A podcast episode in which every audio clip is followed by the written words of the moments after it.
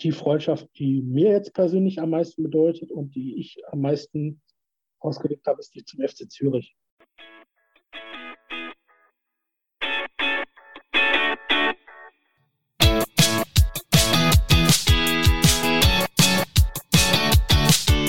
Fußballgeschichte, Fankultur, Groundhopping. Football was my first love ist deine Anlaufstelle für Fußball-Audio-Inhalte, Fußball-Podcasts und Hörbücher in der Football was my first love App.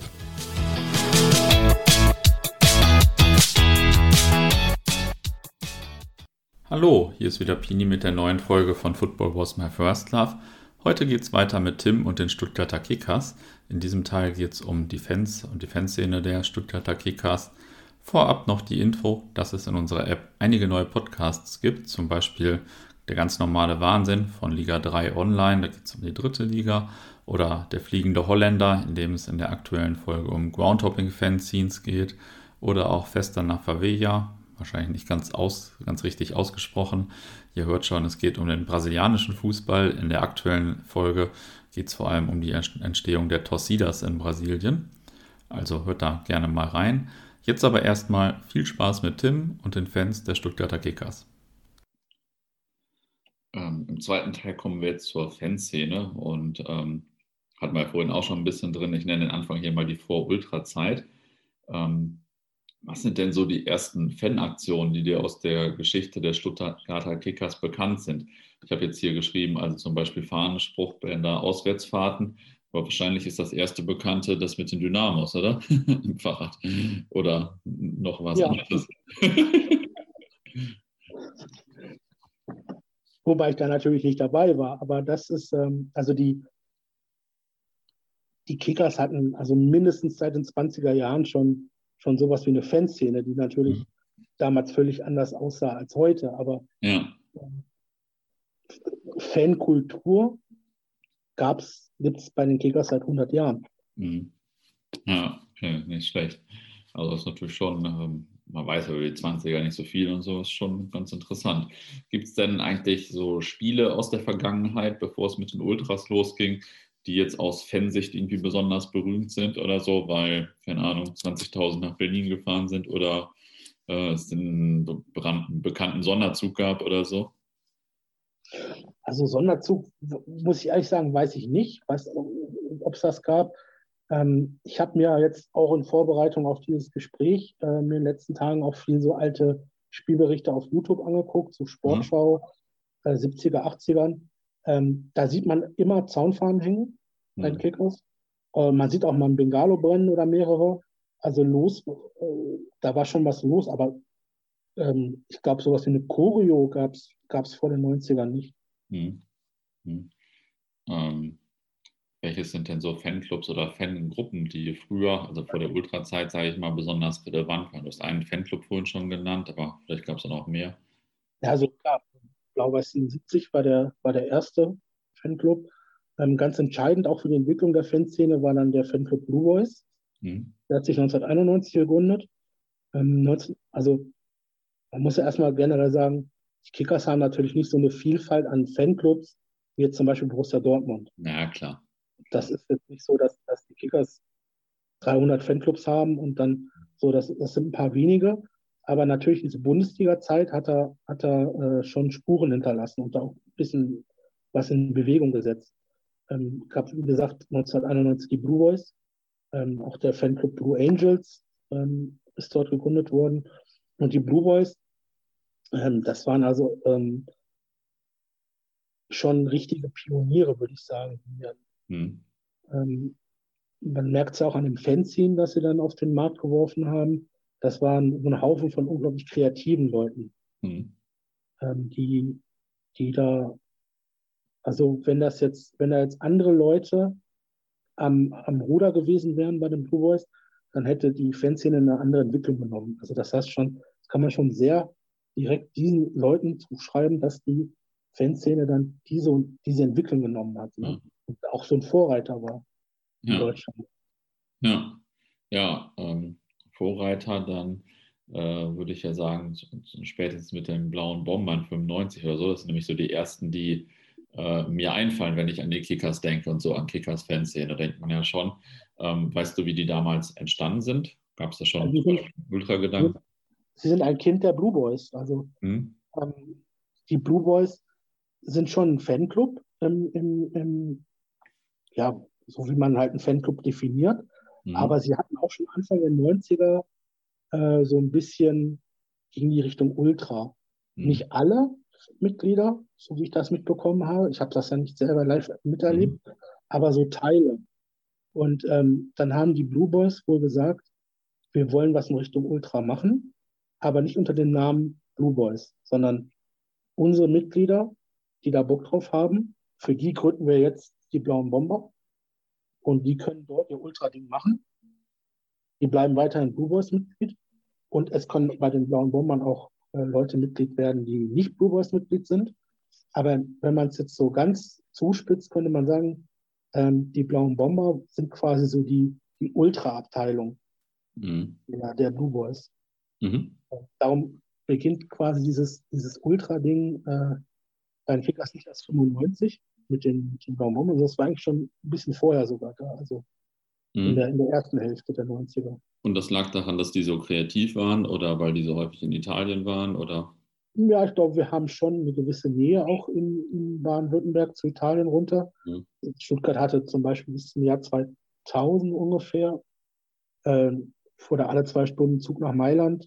Mhm. Äh, wir hatten ja. vor, äh, bis zum paar Jahre vorher gab es eine, eine Direktverbindung nach Lecce, Stuttgart-Lecce mhm. ähm, und Stuttgart-Napoli. Und ähm, die waren schon auch in Italien unterwegs. Also ähm, ich weiß, dass, dass es teilweise Leute gibt, die in Italien unterwegs waren. Äh, und natürlich die Leute um, sage ich mal, Blue Boys Tita und so, das waren auch äh, sehr starke Nationalmannschaftsfahrer. Mhm. Und die dann auch im, im, im, Rahmen von Auswärtsspielen der Nationalmannschaft sich irgendwo Spiele angeguckt haben und, mhm. Und äh, da so ein bisschen diese Eindrücke dann mit zu den Kickers gebracht haben. Mhm. Okay, verstehe. Ähm, wie viele Leute waren das denn so? Also vielleicht sowohl die Blue Boys als auch die Blauen Bomber 95 dann am Anfang? Also, wenn, als ich sage jetzt mal so die Zeit, als ich dazu kam, Ende der 90er, da gab es ja eigentlich nur die Blauen Bomber. Es gab nochmal eine zweite Gruppe, Vorwärts Lappland. Mhm. Ähm, es gab ja, also von Vorwärts Lappland muss man noch sagen, es gab ja damals die Match Live. Mhm. Das war ja dieses, äh, ja, so Vorgänger vom Blick vom Ultra oder Erlebnisfußball, mhm. würde man heute sagen. Mhm. Ähm, nicht ganz so professionell und so. Und, aber trotzdem hatte das äh, gewisses Gewicht, sage ich mal, in der Szene. Und die hatten jedes Jahr so eine Aktion des Jahres gemacht. Mhm. Und die Kickers hatten die Aktion des Jahres äh, gewonnen. Und zwar, ich glaube, 97, 96, 97. Äh, jeden Fall hatten die Kickers da eine Choreo gemacht. Äh, der SVK ist wieder da zum Spruchband mhm. und äh, mit lauter Bengalos. Und auf das Spruchband stand unten runter VL95, Vorwärts Lappland. Mhm. Darum glaube ich, dass es eine Aktion von Vorwärts Lappland war, aber will ich jetzt meine Hand auch nicht für ins Feuer legen. Aber damit, und muss ja gucken, das war vor 97, also mhm. vor diesem vor diesem ganz großen Boom in Deutschland, dieser, dieser mhm. Gründungszeit quasi der, der, der meisten Ultragruppen, ähm, waren die Kickers da schon von der Szene her auf einem Niveau, ähm, mit dem man solche Wahlen gewonnen hat. Ne? Mhm. Äh, ja, heute wird es über die Aktion lachen. Ne? Das, mhm. das ist mit, mit, mit heutigen äh, Möglichkeiten äh, überhaupt nicht mehr äh, vergleichbar. Aber ja, so und von der und also aber ich aus meiner Erinnerung, es gab ja damals auch nicht irgendwie so, so feste Mitgliedsbeiträge und Mitgliedszahlen. Das gab es bei den Kickers nie in der Szene. Das war immer schon so ein bisschen chaotisch und so ein bisschen mhm. wild. Ich weiß noch, als, als bei den Blauen Bombern die äh, 2002 oder 2003 wurden sowas wie Mitgliedsausweise eingeführt. Mhm. So dass man auch immer einen Mitgliedsausweis braucht. Also, was will ich mit dem? Zeige ich dir. Mhm. Das kennen mich ja alle bei den Kickers und mhm. Silvester so, da, da gab es zwei, die sind aus Protest ausgetreten und gesagt haben, sowas mit außer sowas will ich nicht haben. Das mhm. ist so spießig, ne? So, und also darum kann ich jetzt nicht sagen, wie viele Leute vorwärts Lappland waren, aber ich würde mal behaupten, dass das so fünf, sechs, sieben Leute waren. Mhm. Und zu Zweitliga-Zeiten bei den Blauen Bombern waren das so 40, mhm. so um den Dreh rum. Ähm, muss ja auch dazu sagen, das war ja auch eine Zeit, da hatten die Kickers immens starke Gegner. Also da hast man gegen Gladbach gespielt, auf dem mhm. Bökelberg, 1. FC Köln, Hannover, St. Pauli. Äh, solche Gegner, also nicht so wie heute, so Dorfvereine. Mhm. Und ich glaube, ähm, wenn du gegen solche Gegner spielst, dann entwickelt sich auch eine, eine Fanszene besser. Mhm. Weil, und gerade in so einer, in einer Anfangszeit von, von, von, so einer Bewegung, wenn du noch viel so noch ein bisschen was aufsaugen musst, wenn du noch ein bisschen, bisschen inspiriert werden musst. Und das hat, den, das hat der Szene sehr gut getan, dass die Kickers in dieser Zeit so in der, in der zweiten Liga gespielt haben. Mhm. Ja, das glaube ich. Ich meine, allein so die Auswärtsfahrten, wenn du mal nach Gladbach fährst und so weiter, das schweißt bestimmt auch schon ziemlich zusammen und so und da in dem Blog und so, könnte mir schon vorstellen. Also, äh, ich kann das manchmal, ich, ich war damals mit im, im Gästeblock auf dem, Bökelberg, hm. aber wenn ich das Stadion heute sehe und was sich da in dem Stadion alles abgespielt hat, also wenn ich Bilder von dem Stadion sehe, das Stadion hm. steht ja nicht mehr, ähm, da kann ich mir gar nicht vorstellen, dass da mal die Kickers gespielt haben, obwohl mhm. ich da selber, selber war mit den Kickers. Mhm. Ne? Aber dass das, das, das damals äh, die Kragenweite der, der, Kickers war quasi. Mhm. Ne? So wie heute äh, Groß Asbach oder äh, ja. SV Göppingen oder so. Ja, aber ich weiß, ich war auch einmal am Bökelberg gegen Tennis Borussia Berlin. und das ist auch eine lustige Vorstellung, dass die damals gegeneinander gespielt haben. Und bei dem Spiel weiß ich noch, weil ich damals so Braunschweiger Kollegen kennengelernt habe und so weiter. Aber ja, gegen Tennis Borussia Berlin halt, was ja heute auch wirklich weit auseinander ist. So. ja, krass. Ähm, und das Bomber im Namen, der blauen Bomber, das bezieht sich wahrscheinlich auch auf Bomberjacken, oder wie ist genau, das? Genau, also das, das Wappen, das ist ein, Logo von einer Punkband. Mhm. Ähm, ich weiß gar nicht, ich glaube, man hat das einfach nur genommen, weil es cool aussah. Mhm. Und äh, die blauen Bomber benutzen auch die Farbe Orange mhm. äh, sehr stark. Und das ist, weil die früher halt nicht ihre Bomberjacken umgedreht haben. Mhm. Also man heute sagt man so irgendwie, assoziiert man das eher mit, mit äh, Frankfurt oder mhm. mit, mit äh, Dynamo Dresden, aber ähm, bei den Kickers war das wohl auch Anfang der 90er schwer in Mode. So. Mhm. Es war so sehr in Mode, dass man, dass man die Farbe Orange äh, im Fanblock eingeführt hat. Ne? Mhm. Ja. Hat, ja, hat, ja, hat ja im Prinzip fast schon die Vereinsfarbe verändert. Also bis mhm. dahin hat man ja nur blau gesehen und, und auf einmal taucht Orange auf. Mhm. Ja, ist wirklich lustig. Also das äh, vor allem so, so lang anhaltend, wegen der Bomberjackenzeit. Also, schon interessant. Ähm, und dann gab es ja, glaube ich, auch mal eine Nachwuchsgruppe, die Young Care heißt oder hieß, oder? Ähm, wie, wie kommt denn so ein Name zustande? Ja, da gibt es diese Creme, Baby Young Care. Mhm. Ja, ja, okay. Und das war auch so, das kommt auch wirklich daher dann wirklich. Mhm. Ja, fanden sie lustig. Also wie mhm. gesagt, ich äh, bin ja, das war die Zeit, an der ich schon äh, nicht mehr Mitglied dieser Gruppe war und mhm. zwar sehr bewusst nicht mehr Mitglied dieser Gruppe war. Und äh, ja, wenn ich jetzt böse wäre, dann würde ich sagen, dass das spiegelt dann auch so ein bisschen wieder, wie, wie, äh, wie ernst äh, die Gruppe äh, hm. die, die ganze Sache zu dieser Zeit genommen hat. Hm. Ja. ja, hatte ich gar nicht, war mir gar nicht so 100% klar, dass das wirklich vom BB Young herkam. okay. Ähm, okay. Ähm, willst du noch ein bisschen was zur Entwicklung im Laufe der Jahre sagen? Also, weil ich meine, wenn die Anfang oder wenn die 95 gegründet wurden, das ist ja was ganz anderes als später, so vom Ultra-Gedanken her und so. Hat sich das so in, entwickelt, wie das, wie sich so die Ultraszenen auch insgesamt entwickelt haben oder wie war das? Ich weiß jetzt nicht, wie sich die Ultraszenen in Deutschland so generell entwickelt haben. Das wird ja sehr individuell äh, hm. bei jedem Verein gewesen sein, aber ähm, ich persönlich habe das immer so ein bisschen als sogar als Bürde betrachtet, so eine alte Gruppe zu haben, ja, weil, weil wir ja, weil ja, also ich sage jetzt wir, weil ich jetzt so ein bisschen aus der Perspektive von 2003, 2004 spreche, als ich noch Mitglied war, mhm. ähm, weil wir natürlich Leute in der Gruppe haben, die schon sehr lange dabei sind, weil diese Leute waren ja sehr, das waren ja Pioniere, die ja sehr, ähm, sehr kreativ waren, sehr speziell drauf waren, sehr engagiert. Mhm. Und das sind natürlich auch Leute, die dann nicht nach, nach fünf Jahren sagen, okay, ciao, mhm. sondern die dann auch einfach länger bleiben als gewöhnlich. Und der Nachteil der ganzen Sache ist, dass sich dadurch so ein bisschen der Generationswechsel verschleppt hat. Mhm.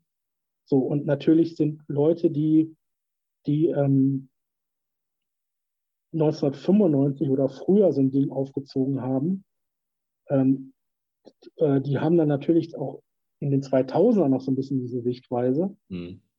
Äh, ich sage jetzt mal so ein bisschen altmodisch, böse gesagt.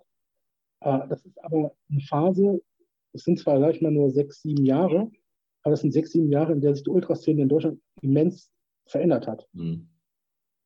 So, und wir hatten dann ähm, ab 2001 die Situation, dass wir plötzlich wieder gegen VfB gespielt haben. Mhm. Also das letzte Derby war ja 92 in der, in der Bundesliga. Und da gab es ja noch keine Ultras, also da, da gab es auch jetzt nicht so krasse Konflikte. So, und dann hast du auf einmal das Jahr 2001, du spielst wieder gegen den VfB 2, aber äh, triffst dann trotzdem auf, auf, äh, einen VfB, der dann plötzlich Ultras hat. Mhm. Und an den kannst du dann nicht mehr so herangehen wie 1995. Mhm. Ja. Ähm, und da hatte man dann natürlich auch so gewisse Anpassungsschwierigkeiten. Mhm. Und das hat dann auch für, für Konflikte innerhalb der, der Gruppe gesorgt. Ähm, das hat dann letztendlich zu, zu mehreren Neugründungen gesorgt von, von Gruppen und ähm, hat dann auch gesorgt, dass, unter anderem dafür gesorgt, dass ich dann auch dieser Gruppe den, den Rücken zugekehrt mhm. habe. Mhm. Weil dir das äh, zu, zu altmodisch war quasi, oder? Äh?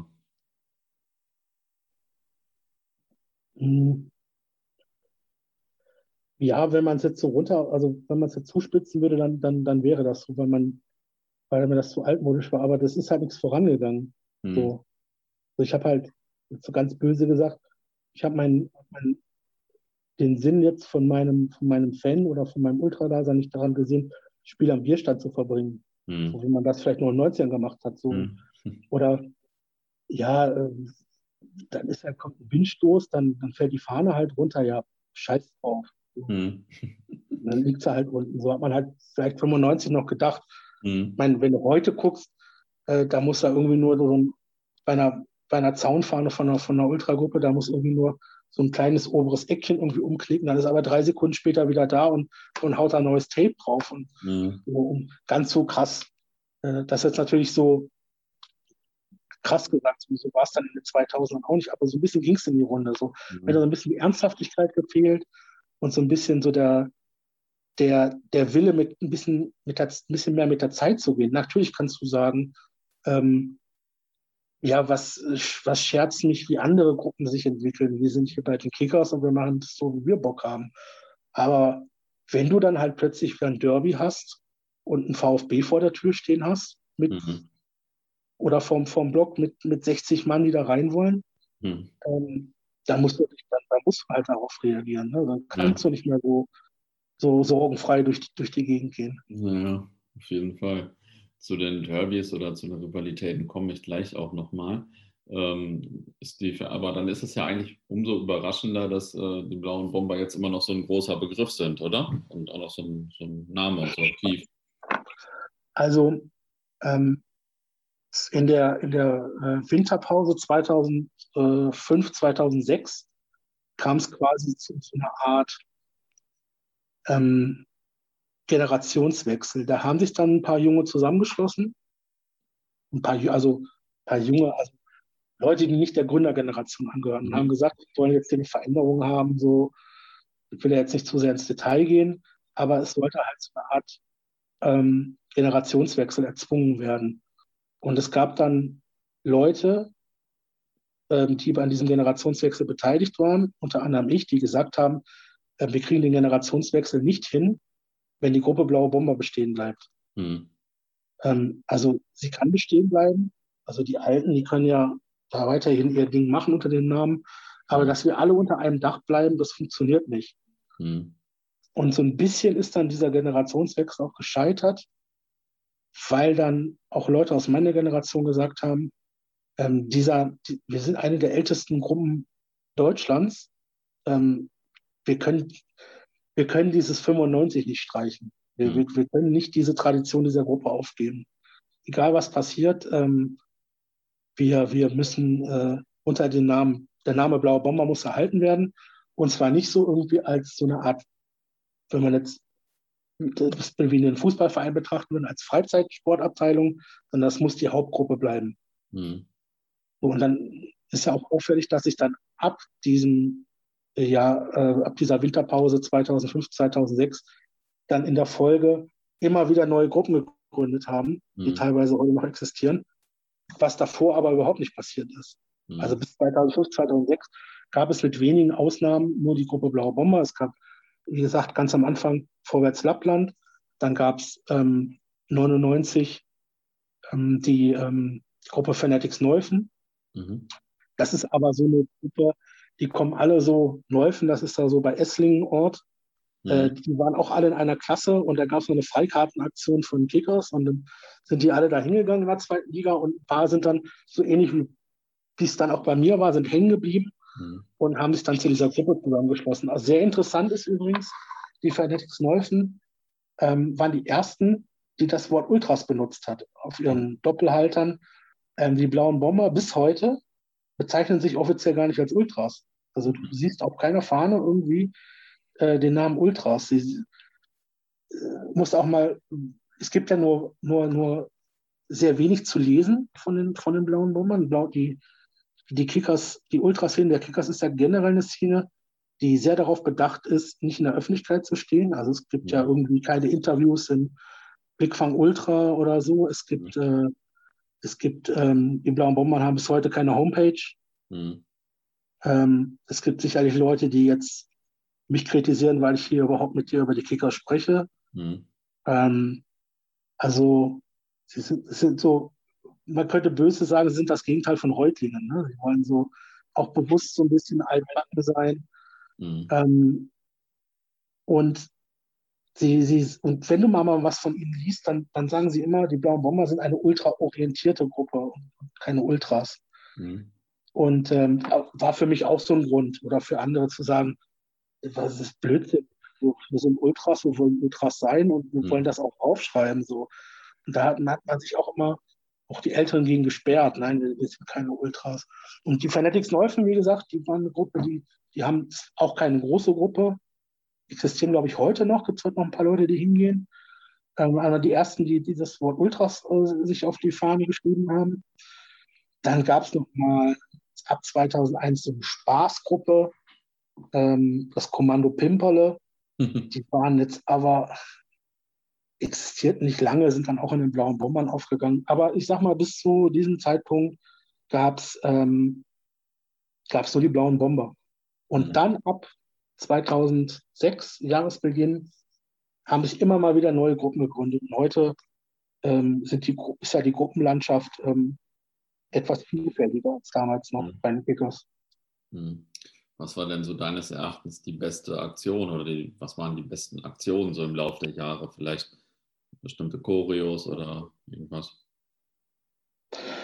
Also was mir persönlich sehr, sehr gut gefallen hat, ähm, generell muss man sagen, äh, eine der Gruppen, die sich neu gegründet hat, das war die Mara 0711 und das war eine Gruppe, ähm, die dann quasi für die, die so ein bisschen Thema Choreos angenommen hat.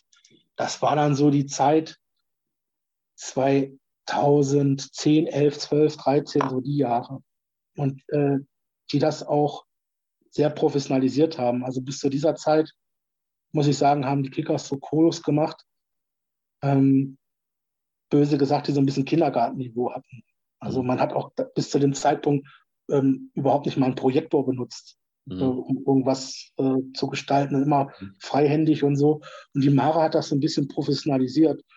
Und sie hat mal ähm, eine Choreo gemacht, eine mehrteilige, also über mehrere Spiele hinweg, ähm, die, äh, die erst, die, den ersten Teil vom Vereinslied äh, mhm. abbilden. Also blau und weiß in unsere Farben, hoch die Kickers überall. Mhm. Und quasi erster Teil war blau und weiß in unsere Farben mit einer Zettelchoreo dahinter Mhm. Und dann beim nächsten Spiel hoch die Kickers über, überall. Dann wieder mit einem anderen Muster. So, das fand ich zum Beispiel sehr stark, weil das auch eine, so eine Idee war, ähm, eine Choreo über zwei Spiele. Das waren so, mhm. kam, kam noch ein drittes Spiel, weiß ich jetzt nicht genau. Mhm. Ja, die Kickers-Fans haben ja eh ein sehr inniges Verhältnis zu ihrer, zu ihrer Vereinshymne. Mhm. Muss, muss man vielleicht auch dazu sagen, also ähm, das Vereinslied der Kickers, also der Kickers-Song, wer sich den mal anhören will, der ist äh, bei YouTube auch drin, ist ähm, von 1974. Äh, der Text stammt von Blackie Fuchsberger, mhm. Auch ein Kickers-Fan. Also da sieht man auch wieder ähm, 70er Jahre, da waren die Kickers noch fair. Also da hatten die mhm. noch so die, haben noch, waren noch der gefühlte Erstligist und hatten dadurch natürlich auch sehr prominente Fans. Und die Musik stammt von Erwin Lehn. Mhm. Der Erwin Lehn war damals ähm, quasi der Musikchef vom Süddeutschen Rundfunk. Den gibt es ja heute auch nicht mehr, den Süddeutschen Rundfunk. Das ist ja auch so ein bisschen ähm, baden-württembergische äh, Geschichte. Baden-Württemberg hatte ja hatte ja, ähm, also das heutige Baden-Württemberg, weil der, der Süden war französische Besatzungszone und der Norden war amerikanische Besatzungszone. Und aus dem Grund hatte Baden-Württemberg bis 1997 zwei dritte Programme. Mhm. Den Süddeutschen Rundfunk im, im Norden und den Südwestfunk in der, in der französischen Zone. Mhm. Und der äh, Süddeutsche Rundfunk oder der Südfunk, wie man gesagt hat, ähm, der saß in Stuttgart und der Musikchef war der Erwin Lehn. Und äh, der hat äh, unter anderem auch den, das, den Kickers-Song geschrieben, das Vereinslied, das mhm. bis heute bei äh, jedem, äh, vor jedem Heimspiel äh, abgespielt wird. Mhm. Ja. Sehr witzig. Ähm, der SWR, also der, der, der SWF damals, der Südwestfunk und der Süddeutsche Rundfunk sind dann 97 zum SWR äh, verschmolzen. Und die machen jedes Jahr so eine Hitparade. Sie suchen irgendwie so die 1000 besten Lieder 1000 sind es, glaube ich, und die werden dann drei Tage lang im Radio von morgens bis abends gespielt. Mhm. Ähm, gibt also Leute, die fahren da richtig drauf ab. Ich habe auch eine Kollegin bei mir im Büro, wenn, wenn, diese, wenn diese Hitparade gespielt wird, dann musste aber drei Tage lang das Radio laufen. Mhm. Also da ist der Scheißegal, ob das, ob das dann laut ist oder so. Das ist, hat aus ihrer Sicht so einen, so einen Kultstatus, dass, mhm. dass man das anhören muss. Und die Kickers-Fans setzen sich jedes Mal zum Ziel, die Kickers-Song in diese Top 1000 einzu, reinzuwählen. Äh, und ich glaube, es gelingt auch meistens. Und dann mhm. läuft quasi äh, der Kicker-Song im Radio. Mhm. ja, nicht schlecht. Also ich habe das Lied jetzt im Vorfeld auch mal gehört, fand ich auch ganz äh, kultlich, sage ich mal. ähm, wie viel Prozent des Fanblogs äh, sind eigentlich so Ultras oder allgemein? Wie viele Leute stehen eigentlich jetzt, äh, also wenn jetzt nicht Corona wäre, wie viele Leute stehen da eigentlich im Fanblog und wie viele sind davon so Ultras oder ultra orientiert? Das ist natürlich schwierig zu sagen, weil ich da keine Zahlen habe. Ich kann jetzt mal nur aus dem Gefühl sagen. Ja, ja. Ähm, die, die, ähm, die Kickers haben natürlich ähm, die Besonderheit, dass der Fanblock auf der Gegengerade ist, so mhm. fast Höhe Mittellinie. Und das ist natürlich auch in gewisser Weise ein Problem, weil die Stehplätze, ich glaube, heute ist es nicht mehr so, aber zum, früher war das so, alle Stehplätze kosten das gleiche Geld, gleichen Eintrittspreis. Also wenn du unüberdacht hinterm Tor bei Wind und Wetter stehst, kostet das genauso viel Geld, wie wenn du dich Höhe Mittellinie stellst und das Dach.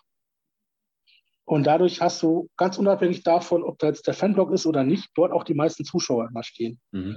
Das ist in gewisser Weise ein Problem auch, wenn dann dieser Block, der der attraktivste ist, auch gleichzeitig der Stimmungsblock ist, weil du dann auch viele Leute da stehen hast, die jetzt dort stehen, weil sie gutes Sicht aufs Spielfeld haben wollen und nicht, weil sie Bock auf Stimmung haben. Mhm. Ähm, in Prozentzahlen kann ich das schwer aus, also ich sag mal im B-Block, so die unteren Reihen sind, sind, sind die Ultras. Ganz oben stehen zum Beispiel äh, so Leute wie Blau-Weiß 77, also die ganz eingefleischten, die, die böse gesagt Uralt-Fans. Ja, und in der Mitte hast du so Leute, die sich dann regelmäßig dann am oder doch so am Support beteiligen und Richtung Mittellinie hast du dann so Leute, die dann eher aufs Spiel fokussiert sind. Aber im Prozent würde ich mich jetzt schwer tun, das, mhm. das auszudrücken. Mhm. okay.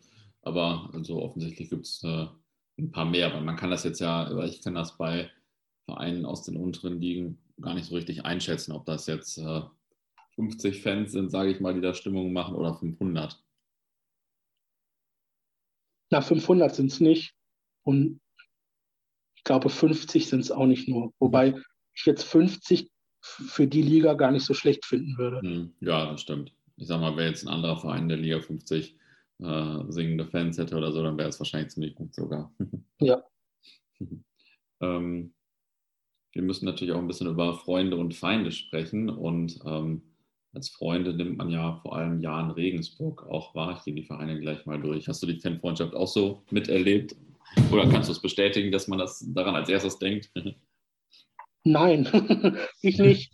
Aber das hängt auch damit zusammen, dass, dass die äh, Freundschaft zu Jan Regensburg noch die jüngste ist von allen. Mhm.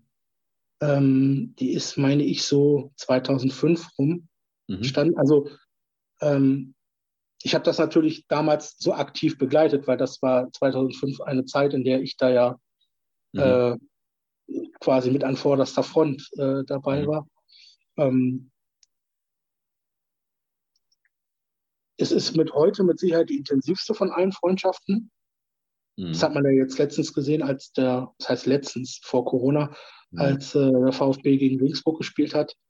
Ähm, da hat ja auch der V, also da waren ja einige blaue Schals auch im, im, im äh, Regensburger Block, weil der eigentliche Kickers-Kern, der hat es ja gar nicht bis ins Stadion geschafft. Die wurden ja alle schon äh, in der Stadt äh, festgesetzt von der Polizei. Da gab es ja ich will jetzt nicht zu sehr ins Detail gehen, aber da gab es ja äh, eine Auseinandersetzung, sagen wir es mal so, mhm. zwischen VfB und Kickers-Fans und äh, die Kickers-Fans haben es halt nicht geschafft, rechtzeitig wegzukommen. Mhm. Deswegen hatten es ja kaum Kickers-Fans in den Gästeblock geschafft.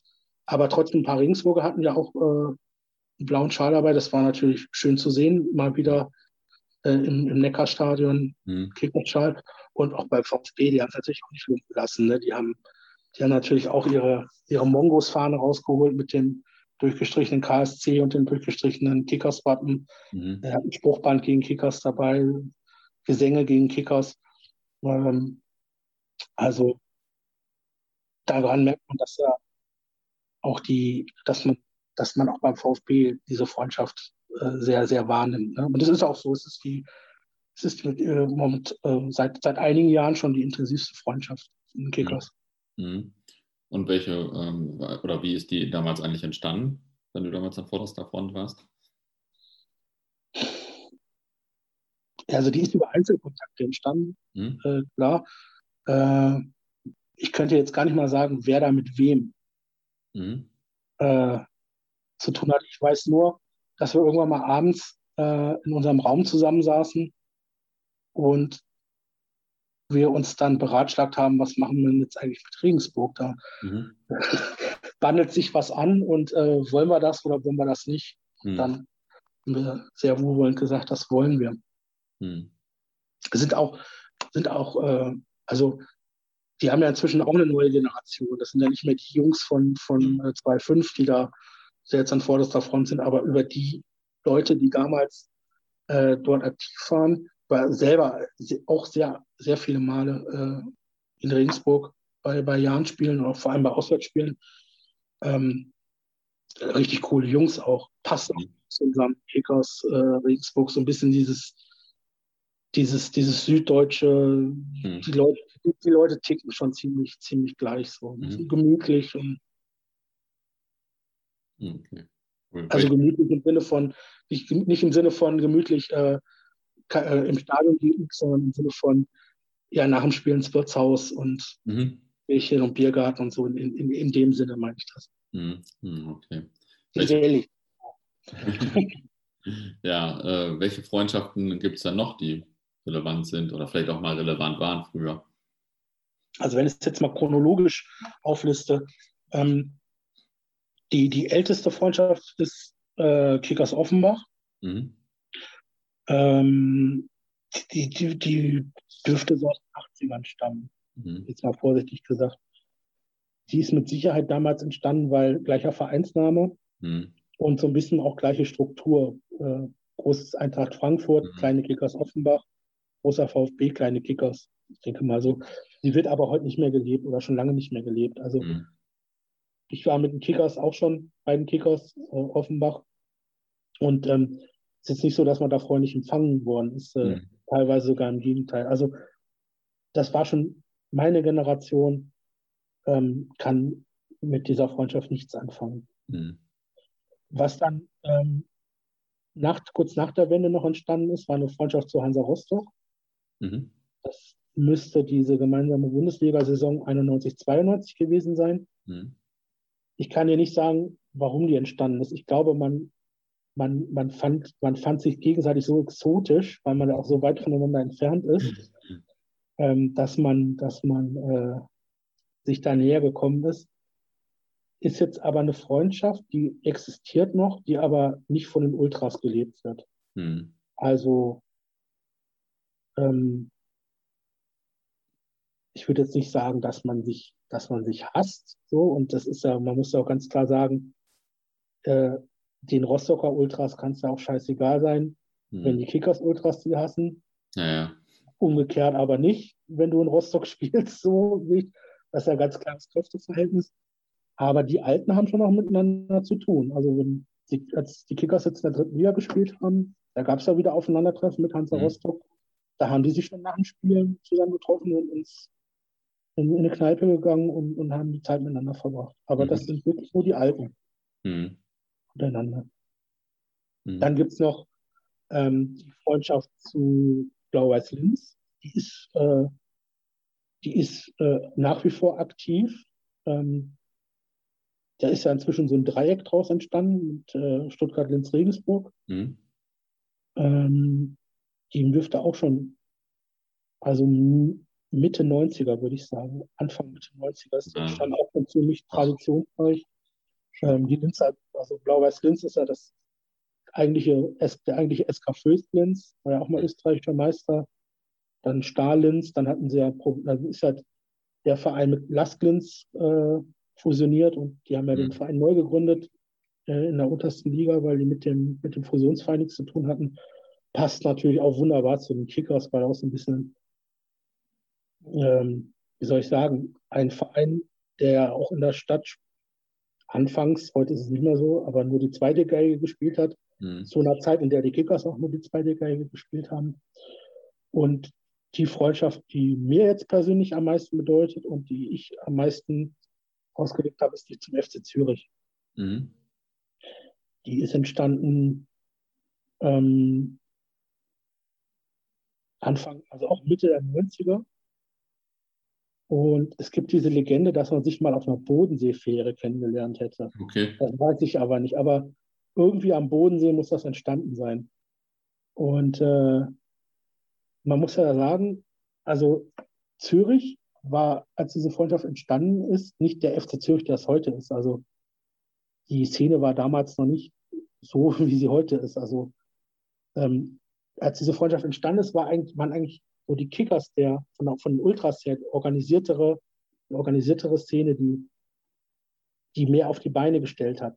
Also da war Zürich noch sehr in Kinderschuhen und ich habe das nicht, nicht selber miterlebt, ich kenne das auch nur aus Geschichten, aber es gibt diese Erzählungen, dass die blauen Bomber da Aufbauhilfe in Zürich geleistet haben, dass die quasi die Bengalos über die Grenze rüber äh, mitgenommen haben äh, zu den Spielen in Zürich. Es gibt ja noch Grenzkontrollen, die Schweiz ist ja nicht EU und mit einem ganzen Kofferraum voller Bengalos darüber und das so ein bisschen angestoßen haben. Ob das stimmt, weiß ich nicht. Mhm. Ähm, die Freundschaft ist dann aber ähm, Ende der 90er ein bisschen eingeschlafen. Und äh, jetzt kommt so eine kleine Anekdote. Äh, die Kickers hatten im Februar 2002 ein Testspiel in Bregenz in, äh, am Bodensee in Österreich. Und ähm, das war damals, wurde das so ein bisschen gehypt innerhalb der Szene, so Europapokal. Mhm. Ne? Und es gab zu der Zeit auch äh, eine, eine, so eine kleine, ähm, so ein paar Leute, die äh, auch viel zur zweiten Mannschaft gefahren sind, Kickers Amateure. Und das waren so diese, so, so 10, 12 Leute, die dann nach äh, Bregenz gefahren sind. Das war für uns, er war ein Riesenspaß da nach Bregenz und es ist eh cool da am Bodensee. Und wir laufen zum, also ich war da auch dabei und wir, wir laufen zum Stadion und auf einmal hält neben uns ein Auto mit solcher Kennzeichen steigen Leute aus, so in unserem Alter, und kommen auf uns zu und sagen, äh, grüezi, seid ihr die Kickers? Mhm. Und äh, ja, ja, wir sind aus Zürich und so und äh, wollen euch mal, wir hatten ja eine Freundschaft und so, wir wollen euch mal wieder besuchen. Hm. Heiter am Himmel taucht ja auch bei einem, bei einem Freundschaftsspiel äh, in Bregenz.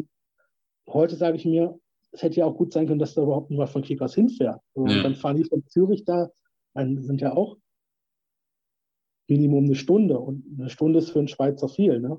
Mhm. So, und dann hat man sich da gut verstanden. Ähm, Kickers haben da auch ziemlich die Sau rausgelassen bei dem Spiel. Da weiß er selber noch, weißer Rauch hat man da ja unendlich äh, bei solchen, ja. bei solchen äh, Spielen, wie man früher gesagt hat, gezündet und so. Und das hat allen gut gefallen. Den, den Zürchern hat das gefallen. Äh, uns hat das gefallen. Die Zürcher haben uns gefallen. Wir haben den Zürchern wohl gut gefallen. Dann haben wir gesagt, zum nächsten relevanten Spiel von FC Zürich machen wir einen Bus nach Zürich. Und äh, das war das Derby gegen die Grasshoppers im alten Harturm noch. Und wir sind dann mit einem 50-Mann-Bus hingefahren. Und äh, man muss dazu sagen, mit so einem 50-Mann-Bus, äh, den hätte man damals, hatte man damals nicht mehr für Auswärtsspiele von Kickers mhm. äh, zusammengekriegt. Also da ist nochmal so alles irgendwie mitgefahren. Äh, also da hätten die Kickers schon wirklich nochmal im DFB-Pokalfinale spielen müssen, um, um, überhaupt für die Kickers so einen Bus zustande mhm. zu bekommen. Und ich war davor noch nie in der Schweiz, also noch nie beim Fußball. Ich wusste überhaupt nicht, was da auf mich zukommt. Und wir kommen da mit dem, mit dem Bus an am Harturm und da war alles zerlegt. Da war, die Tore vom Gästeblock waren offen, die Ordner waren weg, die, die Zürcher hatten gestürmt. Die waren gerade dabei, den, den, den Wurfstand da kurz und klein zu hauen. Das war auch eine Zeit, in der ähm, der es im Schweizer Fußball generell drunter und drüber ging. Also mhm. äh, das hat sich dann insbesondere mit der EM 2008 bei denen äh, verändert, aber zu dieser Zeit, äh, da herrschte da wirklich nur Halligalli. Also ja. das kannst du heute keinem mehr erzählen. Da konntest du dir wirklich alles erlauben, wirklich alles. Also ich bin sehr oft zu Spielen gefahren vom FCZ. Da hatte ich nur vier Euro in der Tasche und bin mit fünf Euro wieder nach Hause gekommen. So weil muss nie irgendwo Eintritt zahlen, nie irgendwo eine Fahrkarte zahlen und so. Das mhm. war also so richtig anarchische Zeiten. Und, ähm, ja, gab es ja auch häufiger Stories, dass dann so irgendwelche Sonderzüge, also gerade bei diesen Spielen gegen Basel oder so, irgendwelche Sonderzüge auf freiem Feld, glaube ich, angehalten haben oder wurden oder so. Ne? Also, also die äh, absurdesten Geschichten haben es da eigentlich. Ja. Äh, und das hat mir sehr gut gefallen. Und mhm. deswegen mhm. war ich auch äh, fast einmal im Monat in Zürich. Äh, das, es war, hat, hat auch einen Vor- und Nachteil. Hat natürlich den Vorteil gehabt, dass man eine Menge Spaß hatte. Mhm. Ähm, dass man, dass man da auch so, sage ich mal,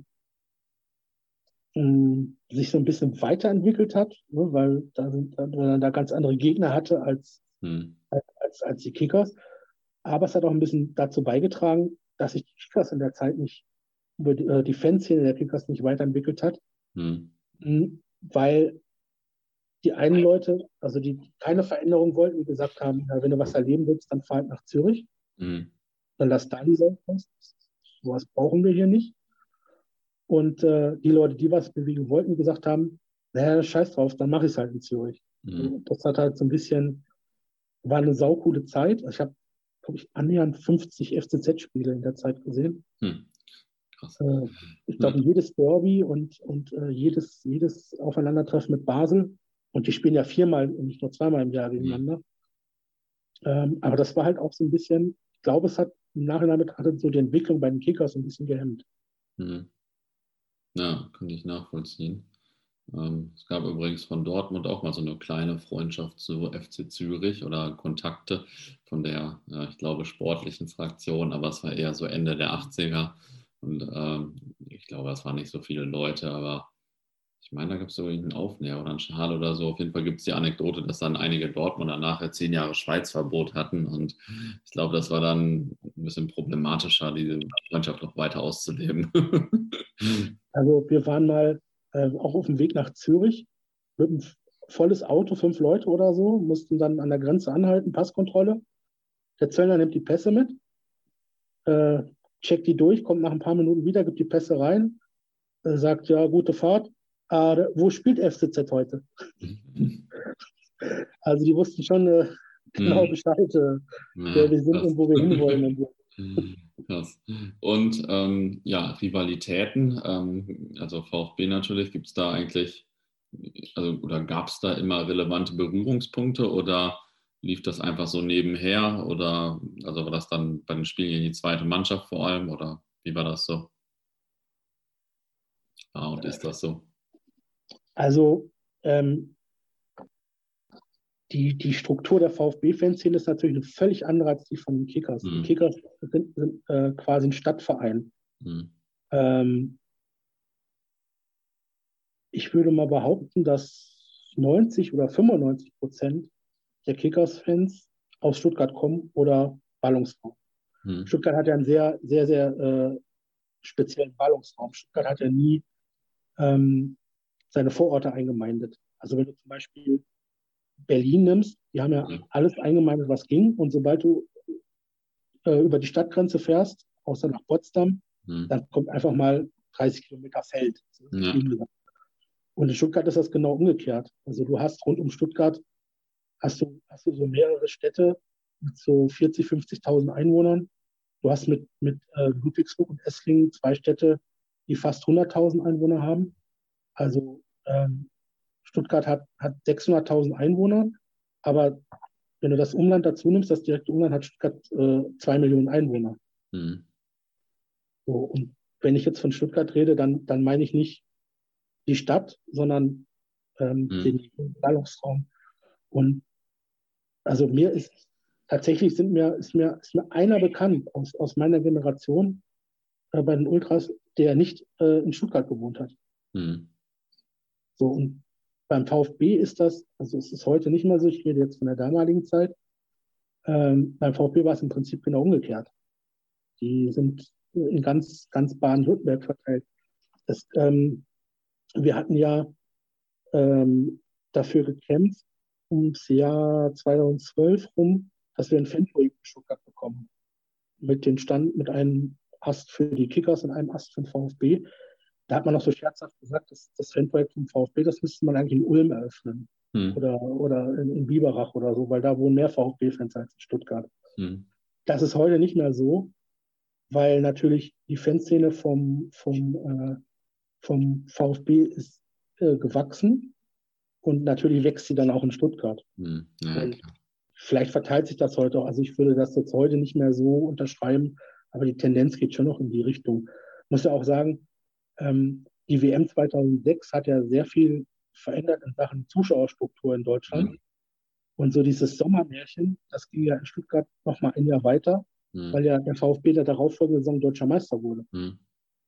Also äh, ich glaube, also der, dass, der, dass der VfB heute so immense Zuschauerzahlen hat, dass sie quasi auch in der zweiten Liga ihr Stadion äh, immer ausverkauft haben, das hängt auch sehr viel damit zusammen, dass der VfB 2007 äh, deutscher Meister geworden ist. Mhm. Da sind wir wieder bei dieser Sache mit dem Timing. Ja. VfB immer ein immens gutes Timing hat. So, und darum, ich rede jetzt von der Zeit vor 2006. Also, das hat sich natürlich dann mit der WM alles verändert und Stuttgart sehr speziell verändert.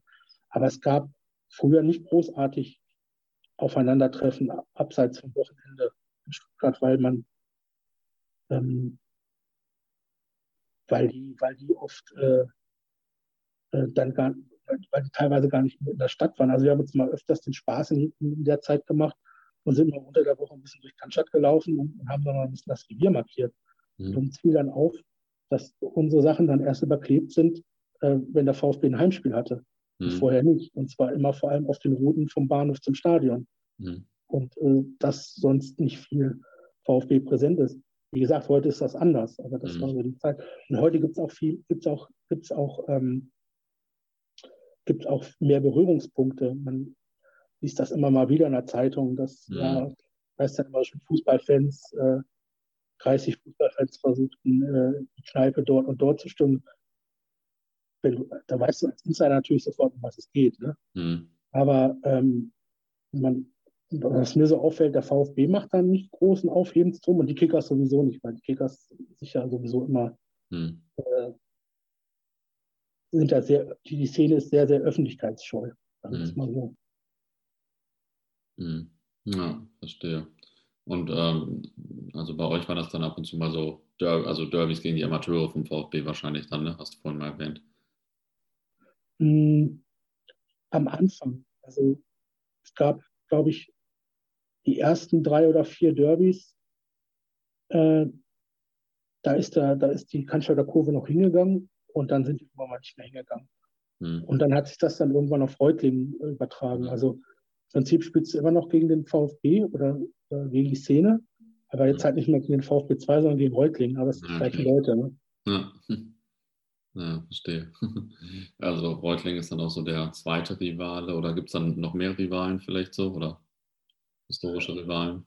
Also ich tue mich ein bisschen schwer damit, Reutlingen als, als Rivalen zu bezeichnen. Hm. Ähm, Reutlingen hatte um die Jahrtausendwende rum ja äh, in der zweiten Bundesliga auch gespielt. Das war so eine Zeit, da bin ich auch öfters mal zu Kreuzeiche gegangen, weil ähm, das war immer eine gute Möglichkeit, mal ähm, äh, Szenen zu sehen. Also wenn der Waldhof mhm. Mannheim kam oder Alemannia Aachen oder so, war eine schöne Möglichkeit, mal dann den Gästeblock zu sehen. Eine Heimszene gab es da nicht. Mhm. Ähm, es gab da einen, der, der saß auf dem Zaun mit einem Megafon, der hatte so eine Weste an, da stand hinten ein Megafonmann drauf. Und der hat da versucht, ein bisschen das Heimpublikum zu, mhm. zu, zu, animieren. Und, ähm, und dann kam er erst so, sage ich mal, ab 2005 kam das, dass sich eine Szene in Reutlingen entwickelt hat. Ähm, man muss da, also ich habe ja eben schon gesagt, die, die VfB-Szene, die verteilt sich ja über ganz Württemberg. Teilweise auch in Baden, aber nicht so, aber insbesondere in Württemberg, und zwar in ganz Württemberg. Mhm. Also keine Stellen, wo keine VfB-Fans sind. Und so ist das natürlich auch in Reutlingen. Mhm. Und ähm, zum Beispiel der, der, damalige Vorsänger von der Cannstatter Chor, der kam auch aus Reutlingen. Mhm. ich sage das jetzt mal, also ich bin ja kein VfB-Fan, ich äh, kenne das, kenne das aber auch nicht, weiß das jetzt auch nicht aus, aus, aus erster Hand, sage ich mal, sondern nur so von Beobachtungen. Aber ähm, mir, für mich wirkte das so, als ob, als ob Reutlingen so bisschen so eine Art Zentrale ist, hm. war vom, vom, vom, vom Kommando Königstadt damals, die damals wohl auch ihren Fahnenraum in Reutlingen hatten. Hm. Und durch diesen Fahnenraum hat sich dann ein bisschen auch die Szene entwickelt in Reutlingen. Das ist dann so, also das ist jetzt nicht so, dass die, dass da auch die, die, ähm, die Leute vom, vom, vom, vom CC dann auch zum Essen gegangen sind. Aber man hat sich da, das hat sich wohl irgendwie so ein bisschen befruchtet mhm. gegenseitig. Mhm. Und für den, für den Reutling hat das natürlich den Charme, also wenn ich jetzt Kickers-Fan bin und ich muss mich quasi entscheiden, möchte ich Kickers-Fan werden oder möchte ich VfB-Fan werden, dann spricht für die Kickers, ja, das ist so ein, äh, so ein kleinerer Verein, ne, so ein bisschen Tradition. Aber ich weiß ganz genau, äh, ich werde niemals Europapokal sehen ich werde wahrscheinlich niemals in der Bundesliga spielen. Und der Reutlinger, der muss sich quasi nicht für diesen Weg entscheiden, sondern der, der hat sein SSV Reutling, der hat so seine, seine Dorftouren. Ich sage das jetzt gar nicht negativ. Mhm. Mir macht das mehr Spaß als ja. jedes Jahr in die Allianz Arena. Aber wenn er will, hat er auch sein Bundesligaspiel beim VfB und dann hat sein Europapokal und so. Und ähm, davon profitiert natürlich die Szene in Reutlingen. Also für die Szene in Reutlingen ganz andere Voraussetzungen als, sage ich mal, äh, für die Kickers oder für den SSV Ulm, der auch so ein alter Rivale äh, von den Kickers ist. Und, äh, und die, die Reutlinger, also wenn du die sonst so beobachtest, äh, wenn die ein ganz normales Auswärtsspiel in der Oberliga haben, dann fahren die mit 20, 30 Leuten oder so mhm. überhaupt. Aber die wissen, wenn sie gegen die Kicker spielen, dann kommen halt auch 100 Mann vom VfB dazu oder so. Und dann, dann, äh, dann, und dann spielst du ja, sage ich mal, aus Kickers Sicht oder hast du es halt aus, aus, aus Kickers Fansicht ja nicht mit dem SSV Heuding zu tun, sondern eigentlich mit dem VfB. Mhm. Da drei Viertel der Leute äh, VfBler sind. Und das ist auch das, was aus, was, äh, worin aus Kickers Sicht diese Rivalität begründet ist. Also die, da sagt jetzt keiner, wir, klar sagen die scheiß Reutlinge und so, aber jedem ist sich bewusst, das ist eigentlich der VfB, der da steht. Mhm. Und, und daran liegt diese, diese Rivalität begründet. Währenddessen zum Beispiel ich sage, ähm, diesen Ritterschlag denen gar nicht geben. Mhm. Das ist Reutling ist, ist, ist, also Reutling ist nämlich kein Derby. Hm. Ist vielleicht eine Rivalität, genau wie Ulm, aber Derby ist gegen VfB. Und zwar nur, wenn du auch wirklich gegen den VfB spielst. Hm. Ja, verstehe. Kann ich nachvollziehen. ähm. Und dann ist natürlich immer ein problematisches Verhältnis zu den badischen Vereinen. Mhm. Also KSC, äh, Freiburg, na, Freiburg eigentlich nicht so, aber, aber insbesondere KSC. Mhm. Wir hatten zum Beispiel in der dritten Liga, äh, hatten wir äh, auch mal wieder ein Spiel gegen KSC nach langer Zeit. Und äh, das hatte, das wurde auf den Freitag gelegt und das haben die dann auf eine völlig absurde Uhrzeit vorgelegt. Hm. Um diese 15 Uhr oder so. Und das haben die noch extra gesagt, damit möglichst wenig Karlsruher kommen. Also nicht irgendwie so, manchmal lassen sie sich ja irgendeinen Grund einfallen, um das so ein bisschen zu verstecken, ja. aber dann auch so ganz frech, ja, wir wollen, dass möglichst wenig Karlsruher kommen. Und wir, uns könnte das eigentlich scheißegal sein, weil es war ja unser Heimspiel. Aber wir haben gesagt, das ist, das empfinden wir als so eine Ungerechtigkeit. Mhm. Dann haben wir den, den, der Karlsruher Szene angeboten, wir bleiben draußen zusammen und wir finden irgendeine Möglichkeit, wie wir da gemeinsam gegen protestieren. Wie auch immer diese Form des Protests dann aussieht. Auf dieses Angebot haben Karlsruher nicht mal geantwortet. Die mhm. haben da nicht mal darauf reagiert. Ich habe dann später mal einen Karlsruher gefragt, äh, was war denn da los? So, was, äh, ah ja, ihr seid halt Stuttgarter. Mhm. Hm. Kam man als Antwort. Ja. Hm. Ja, ja, das ist halt diese, diese Rivalität Württemberg-Baden. Ja. ja, interessant. So eine, so, als wäre das ja bei uns so, als wären wir Westfalen gegen Rheinländer oder so, was ja bei uns irgendwie so. Ja, aber das ist geschichtlich, hat das schon, hat das schon nochmal einen intensiveren. Äh, ja, das stimmt. Aber, das, das, aber deswegen kann man das äh, gar nicht so nachvollziehen, sage ich mal, als Westfale, weil man jetzt die Rheinländer nicht hasst, weil schließlich müssen wir immer für die bezahlen und so. das machen Dafür, wir. Ja, die Westfalen verdienen es Geld und die Rheinländer geben es aus. Ne? Ja, ja, das ist äh, ein relativ gängiger Witz unter westfälischen Kaufleuten, glaube ich. ähm, was gibt es denn sonst so zu eurer Fanszene noch zu sagen, was ich jetzt vielleicht noch nicht gefragt habe? In welche Richtung? Ähm, ja, ich habe einfach so eine offene Frage hier, aber ich habe auch noch zum Beispiel stehen, ihr habt auch eine Fanabteilung, oder? Was jetzt ja in äh, bei Vereinen der, dieser Größenordnung oder jetzt auch der Liga mittlerweile nicht selbstverständlich ist. Ja, das ist aber der baden-württembergischen Eigenheit, Eigenheit, geschuldet, dass es hier keine Fanprojekte gibt. Hm, so. Also Baden-Württemberg war lange Jahre das einzige Bundesland, äh, das kein Fanprojekt hatte. Und zwar hängt das äh, damit zusammen, ähm, ein Fanprojekt wird, so hat man uns das damals zumindest erklärt, zu einem Drittel vom DFB, zu einem Drittel von der jeweiligen Kommune und zu einem Drittel vom Land finanziert. Also mhm. jeder gibt ein Drittel. Und aber sobald einer nicht bezahlt, ähm, zahlt der DFB auch nichts. Also wenn einer von, wenn die, wenn die Kommune oder die, das Land sagt, nee, wir zahlen unseren Teil nicht, dann gibt es auch kein Fanprojekt. Mhm. Und Spare, spart man dann natürlich dann. Na, die CDU in Baden-Württemberg, die hat äh, sich dagegen gesperrt. Die hat gesagt, wir, wir, wir brauchen kein Fanprojekt. Oder? Also mhm. natürlich, weil totaler Irrsinn, 15 andere Bundesländer in, in, in Deutschland äh, sagen, ja, das mhm. brauchen wir, darunter auch CDU-geführte Bundesländer, aber die CDU in Baden-Württemberg, die ja eh sehr speziell ist, äh, die hat gesagt, nö, darum gab es jahrzehntelang in Baden-Württemberg keine Fanprojekte. Mit zwei Ausnahmen. Karlsruhe, weil da hat die Stadt Karlsruhe gesagt, ähm, für uns ist das so wichtig, dass es ein Fanprojekt gibt, ähm, dass wir quasi den Part vom Land übernehmen zusätzlich. Hm. Und dadurch kam dort das Fanprojekt auch zustande. Und richtig tricky war es in Mannheim, weil da wurde das Fanprojekt nämlich ganz einfach in Ludwigshafen angesiedelt. okay.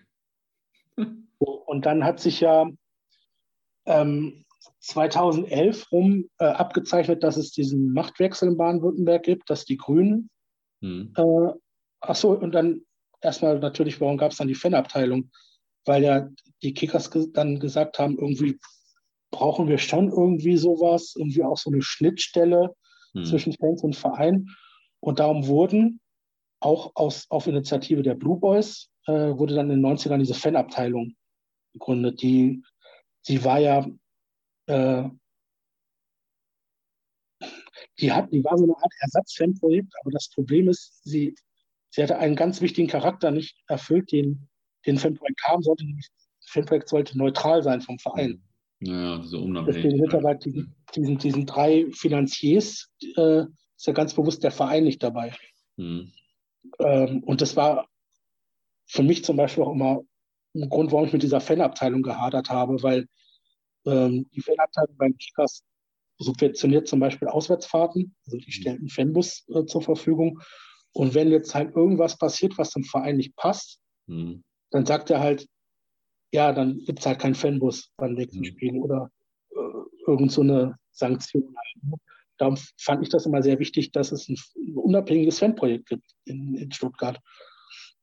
Und äh, dann gab es diesen Machtwechsel, also dann hat sich schon vor der Landtagswahl 2011 abgezeichnet, dass die Grünen äh, übernehmen werden oder übernehmen könnten.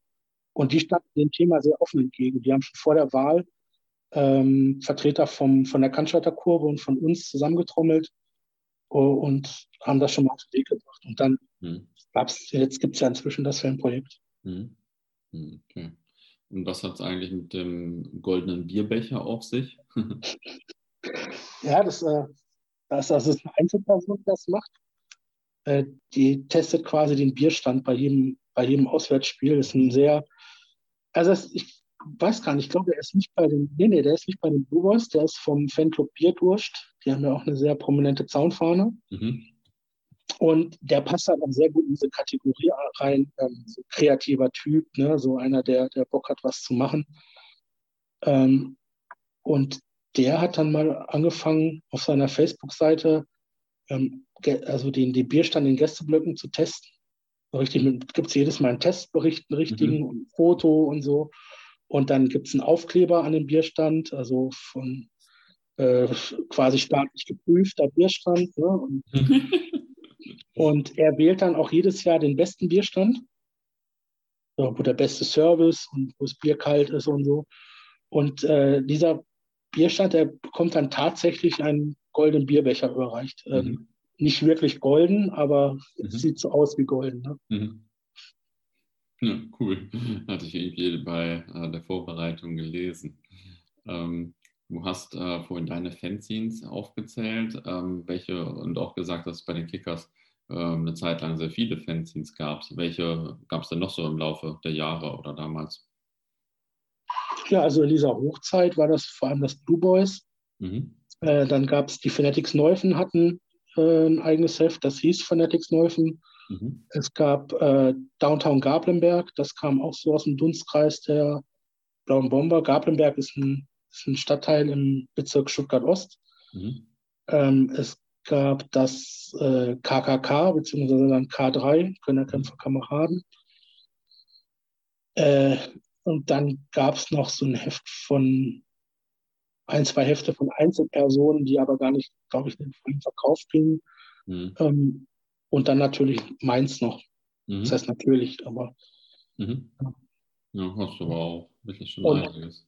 Und dann ist das aber also zu der Zeit, als dann mein Insieme erschien, war dann mein Heft auch das einzige Fanzine meinen Kickers. Also das ist dann ja mit, mit meiner Generation äh, und vielleicht auch mit diesem nicht geglückten äh, Generationswechsel, der all die Probleme mit sich gebracht hat, auch dann ist diese, diese Fanzine-Kultur eingeschlafen bei den Kickers. Heute gibt es meines Wissens gar keins. Hm. Hm, ja, krass. Ja, gut, mittlerweile gibt es natürlich auch einfach viele mediale Alternativen, sage ich mal, die man macht. Aber nicht, aber nicht bei den Kickers. Also hm. die Blauen Bomber haben zum Beispiel nach wie vor keine, keine Homepage. Es gibt, es gibt äh, keine Seite, wo du nach einem Spiel irgendwie so Bilder von Fans siehst oder von hm. Fanaktionen. Das, hm. es gar nicht. Hm, interessant. Hm. Aber es ist halt, wie gesagt, das ist äh, bei den Kickers ist das auch ziemlich bewusst äh, gemacht. Also hm. ganz, ganz, ganz klar eine bewusste Entscheidung, äh, wir wollen in der Öffentlichkeit stehen. Mhm. Zuletzt müssen wir natürlich auch nochmal auf euer Stadion zu sprechen kommen, äh, auch wenn wir schon mal bei Es war mal ein Stadion darüber gesprochen haben. Ähm, das ist das älteste Stadion Deutschlands und äh, also das steht zumindest so bei Wikipedia, gibt vielleicht unterschiedliche Definitionen. Ähm, wie, wie, steht ihr zu eurem Stadion? Verehrt ihr das quasi und äh, Oder wie ist das jetzt so? Oder ist das einfach so ein relativ emotionsloses Verhältnis? Nö, emotionslos nicht. Also es wird ja äh, sehr geschätzt, äh, weil man so nah am Spielfeld dran ist, ne? keine Laufbahn. Mhm. Dann ist ja eben schon von der Geschichte mit dem Linienrichter. Also mhm. du mhm. besitzt er mit der Nase fast in seinem Nacken. Ähm, es ist aber tatsächlich so, dass dieser, dass, dass, dass es nicht so sehr beworben wird als ältestes Stadion Deutschlands. Also jeder Kickers-Fan weiß das, sagt das auch. Aber es, es gibt Vereine, könnte ich mir vorstellen, wenn, wenn die das älteste Stadion Deutschlands haben, da wird ein riesiges Schild hängen am ja. Das würde ja. auf der Homepage und würde bei jeder Gelegenheit irgendwie angebracht werden. Und das ist bei den Kickers nicht so. Hm. Ist ja auch so, ich würde sagen, wenn du jetzt 100 Leute hier auf der Straße fragst, was verbinden sie mit den Stuttgarter Kickers, da wird wahrscheinlich jetzt außer den Nerds halt kaum einer auf das älteste Stadion kommen oder so. Was ja eigentlich ein bisschen schade ist, ne? Ja, kurioserweise wird mehr der Fernsehturm beworben. Der steht ja direkt neben dem mhm. Stadion. Das ist ja der älteste der Welt. Mhm. Und von, von äh, dem aus hat man übrigens auch einen hervorragenden Blick aufs Spielfeld. Ja, also mir war gar nicht bewusst, dass das der älteste der Welt ist. Mir war nur bewusst, dass man da als Stadionverbotler vielleicht auch ein Spiel gucken kann. das hatte mein, meine Gruppe damals eingeführt, weil wir äh, hatten eigentlich alle Stadionverbot 2006. Das war dann auch gerade die Gründung der Gruppe. Und wir waren dann quasi im Exil. Also wir haben den Entschluss gefällt, dass wir nicht ins Stadion gehen, wir bleiben draußen, entweder alle oder keiner. Mhm. Äh, wollten aber trotzdem irgendwas machen. Also wir waren eine Gruppe, müssen ja trotzdem irgendwie was machen. Und dann haben wir angefangen, ähm, die Stadionverbotler des Gastvereins einzuladen und mhm. mit denen zusammen das Spiel oben auf dem Fernsehturm zu gucken.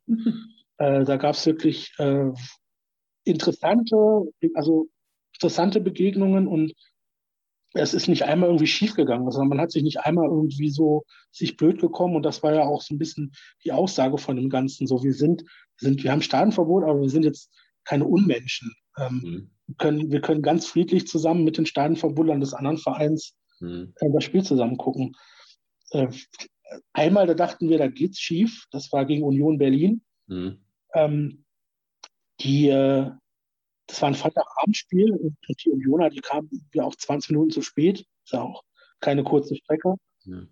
Und wir haben dann vom Fernsehturm auf die gewartet und der Bus kommt an, oder waren es sogar zwei Busse und alle steigen aus von, von den Unionern und gehen nicht in den Gästeblock, sondern laufen auf den Fernsehturm zu. Und wir stehen da, wir sehen diesen riesigen Mob auf uns zukommen und denken, ach du Scheiße, ne, jetzt, das war's jetzt. Und dann kamen wir nur so an, haben geguckt und, ah ja, wir wollten nur mal gucken, ob das passt, dass das hier keine Falle für unsere Jungs ist und so. Mhm. Das sind unsere zwei Stadionverbotler, äh, Buletten aus, aus Berlin und äh, Berliner Luft oder so. Geil. Und viel Spaß und so, wollten nur mal gucken und wir gehen ins Gästeblock und wir sind dann mit denen zusammen hochgefahren. Ich glaube, das war auch das Spiel, an dem wir hatten mal ein Spiel, ich glaube, das war das gegen Union. Da war so ein Nebel, da hat sich so eine Nebelwolke zwischen, zwischen Fernsehturm und Stadion geschoben und man hat nichts gesehen. Mhm. Man, hat, man hat nicht eine Szene vom Spiel gesehen, aber war trotzdem eine, eine super Zeit da oben. Ich war komplett alleine auf dem Fernsehturm, weil wer geht bei Nebel auf dem Fernsehturm? Oh, ja. Kostet auch eins. Ne?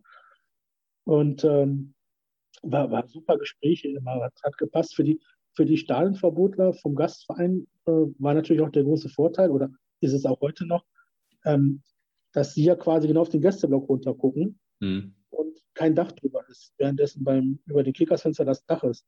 Das mhm. heißt, von oben bekommt man sehr viel vom Gästeblock mit, sowohl mhm. akustisch als auch optisch. Das war für die cool. natürlich immer ein super Effekt. Ja, auf jeden Fall. Mhm. Was muss man denn noch bei dem Stadion wissen oder zu dem Stadion wissen? Ja, interessant war ja der Fakt, da hatten wir schon darüber gesprochen, dass, dass die Ursprungstribüne dann mhm. Nachbau von Arsenal war. Ähm, dann kam 75 die, die äh, neue Tribüne, die war ein bisschen schmucklos. Vor allem, wenn man, war so ein Funktionsbau. Und vor allem, wenn man das mal vergleicht mit der alten Tribüne, die sah so aus wie auf so einem Dorfsportplatz plötzlich. Also die mhm. ging gar nicht mehr von Eckfahne zu Eckfahne. Die stand dann nur noch so in der Mitte. Dadurch hat das äh, Stadion schon ein bisschen an Flair verloren. Äh, aber inzwischen ist ja seit ein paar Jahren äh, wieder eine neue Haupttribüne da. Sehr modern, aber mir gefällt sie besser als äh, mhm. dieser, dieser Bau von 75. Sie geht jetzt auch wieder von, von Eckfahne zu Eckfahne, die Tribüne. Ähm, Was war eigentlich so die beste Zeit deiner Kickers-Fan-Karriere? Also, ich glaube, das war natürlich schon so die Anfangszeit, wenn du in die, wenn du in die Fanszene reinkommst, wenn alles so neu ist, wenn es noch so mhm. viel zu entdecken gibt. Ich glaube, so geht es jedem. Das ist so die spannendste Zeit. Und das ist natürlich auch sportlich die interessanteste Zeit gewesen. Also da war ja, dass du in Hannover 96, Köln, Gladbach ähm, richtig gegen richtig namhafte Mannschaften äh, mhm. gespielt. Da war zwar auch mal Unterhaching dabei oder so, aber es war im Prinzip jedes Heimspiel war, war vom Namen her ein Knaller. Mhm. Und äh, jetzt werfen wir mal die Zeitmaschine an. Welchen Moment der Kickers Geschichte würdest du gerne erleben oder gerne nochmal erleben? Ich habe mir mal so ein paar äh, ganz legendäre Spiele äh, mhm. ausgeschrieben. Äh, also los ging es für mich mit äh, Karlsruhe 2000. Das war äh, letzter Spieltag, Saison 99-2000. Und die Kickers mussten gewinnen, um nicht abzusteigen. Also es war ein, war ein Entscheidungsspiel. Ähm, und das war mein 18. Geburtstag. Also den habe ich mhm. dann am nächsten Tag, also habe quasi reingefeiert. Ne? Mhm. Und äh, das war, Sonderzug fuhr nicht, aber es war, glaube ich, so ein Entlastungszug nur für Kickers-Fans. Und das waren 5000 Stuttgarter sind da mitgefahren, also nicht mit dem Zug, aber insgesamt da im Gästeblock. Und das war natürlich, keine Ahnung, der ganze Hauptbahnhof war, war blau, egal, überall Kickers-Gesänge und so. Also da war richtig was los. Und auch die Sonderzugfahrt, das hast du auch nicht alle Tage, erst recht nicht als Kickers-Fan. Klar, es war nicht ein Sonderzug so im eigentlichen Sinne, aber da waren nur Kickers-Fans dran. Mhm. Und dann natürlich dann noch seinen 18. Geburtstag zu feiern. Ähm, leider, die Kickers hatten ja das, das Spiel verloren, sie waren da sportlich abgestiegen. Man wusste ja noch nicht, dass man am grünen Tisch gerettet, gerettet ist. Und das war dann natürlich schon alle niedergeschlagen. Mhm. Und äh, dann, äh, ja, dann wird dann auf einmal in einer Ecke Happy Birthday gesungen und, mhm. und äh, mit angestoßen. Aber das war ein Spiel, an das ich mich äh, sehr, sehr gerne erinnere. Mhm. Ähm, dann war das das nächste Spiel, äh, was, ich, was ich richtig, äh, was richtig in Erinnerung bleibt, ist das erste Derby dann nach dem Zweitliga-Abstieg gegen VfB 2. Das war dann im Neckarstadion. Äh, und das Datum ist interessant, das war nämlich der 11. September 2001. Okay. Äh, und von uns hat, also ich als das in New York war, da, da war ich sowieso schon in der Stadt und habe das, hab das gar nicht mitgekriegt. Mhm. Und äh, das wurde aus Sicherheitsgründen, das war das, das erste und aber auch das einzige Derby, das dann im, im Neckarstadion stattfand. Ich wusste damals, glaube ich, nicht, ähm, konnte das noch nicht so einschätzen, wie weit das ein Sicherheitsproblem ist. Man hätte das problemlos, äh, äh, also man hätte es nicht im Neckarstadion austragen müssen. Es waren ein paar Leute auf der Haupttribüne, dann der mhm. Gästeblock und die Cannstatter Kurve. Und es war generell natürlich, war mein erstes Spiel mit den Kickers im Neckarstadion. Das war natürlich was Besonderes. Erste Derby war was Besonderes. Mhm. Und dann natürlich dieses Ding mit dem 11. September. Ja. Also es gibt das Gerücht, ich weiß nicht, ob es stimmt, aber ich habe von einem, ich habe einen, einen, Schulfreund, der damals beim Kommando Cannstatt war, und es hieß, das Spruchband war vorbereitet, erst Pentagon und World Trade Center, dann der Degerlocher Fernsehturm. Das, das wurde aber nicht gezeigt. Aber äh, die, äh, ich habe die Geschichte gehört, dass, dass das Ding wohl schon gemalt war. Hm. Ja, das hätte auf jeden Fall für Aufsehen gesorgt. Ja, aber man, also ich denke auch die VfBler waren schon äh, zu einem Zeitpunkt unterwegs, als man, also wenn dann den ganzen Tag vom Fernseher hing, dann, dann hat das einen natürlich ganz anders mitgenommen, als wenn man das so, naja, weil man auch keine Smartphones oder so gehört hat, in New York ist irgendwas passiert. Ja, naja. Ja, zum Abschluss noch. Äh, achso, du hast noch mehr Spiele, ne? Ja, ja, ja, ja. Sehr gut. Nicht viele, nicht viele. Ähm, was die, die lustigste Auswärtsfahrt für mich war, war Trier 2003. Äh, das war die erste Auswärtsfahrt nach Einführung des Dosenpfands. Mhm. Und das war ja kurz davor, haben ja sämtliche Discounter ähm, das Dosenbier für, für äh, 9 Cent rausgehauen, mhm. pfandfrei. Also du hast eine Palette Dosenbier für äh, ja, 2 Euro bekommen, ne? Mhm. Und, oder, oder 2,40 Euro. Und es ging, vorher gab es da schon, äh, im, im, im Kickers-Forum gab es da schon so, so wie so eine Schnäppchenbörse. ja, ich habe gesehen, der Lidl da, der hat noch zwölf Paletten da stehen und so. Und jeder, der dann diesen Bus nach, also in Trier war dann das erste Spiel äh, nach der Winterpause, nachdem das erste Auswärtsspiel, nachdem das Dosenpfand äh, eingeführt wurde. Und jeder kam dann mit diesen, diesen Bierpaletten in den Bus rein. Mhm. Und es war, also jeder ist da mit mindestens einer Palette Bier in der Hand eingestiegen. Ne? Also so, es mussten da ganze Reihen frei bleiben, um das Bier zu lagern. Und das dauerte nicht lange, dann, dann wurden diese Dosen auch überhaupt nicht mehr normal geöffnet, sondern nur noch aufgestochen und es hat trieft an den Wänden.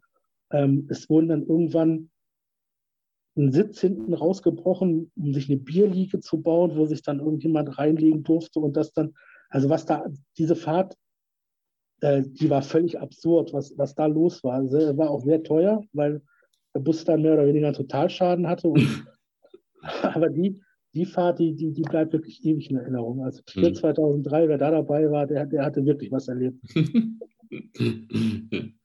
ganz, ganz besonders toll war auch Nürnberg 2012. Mhm. Äh, besonders toll war, dass der erste, mein erster Aufstieg war. Mhm. Also die, die, die äh, wer jetzt nach,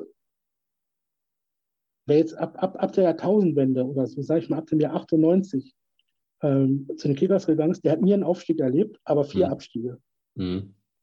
Weil ja quasi zwei, zwei Abstiege, ähm, bei denen die Kickers dann noch am grünen Tisch äh, gerettet mhm. wurden und zwei richtige Abstiege.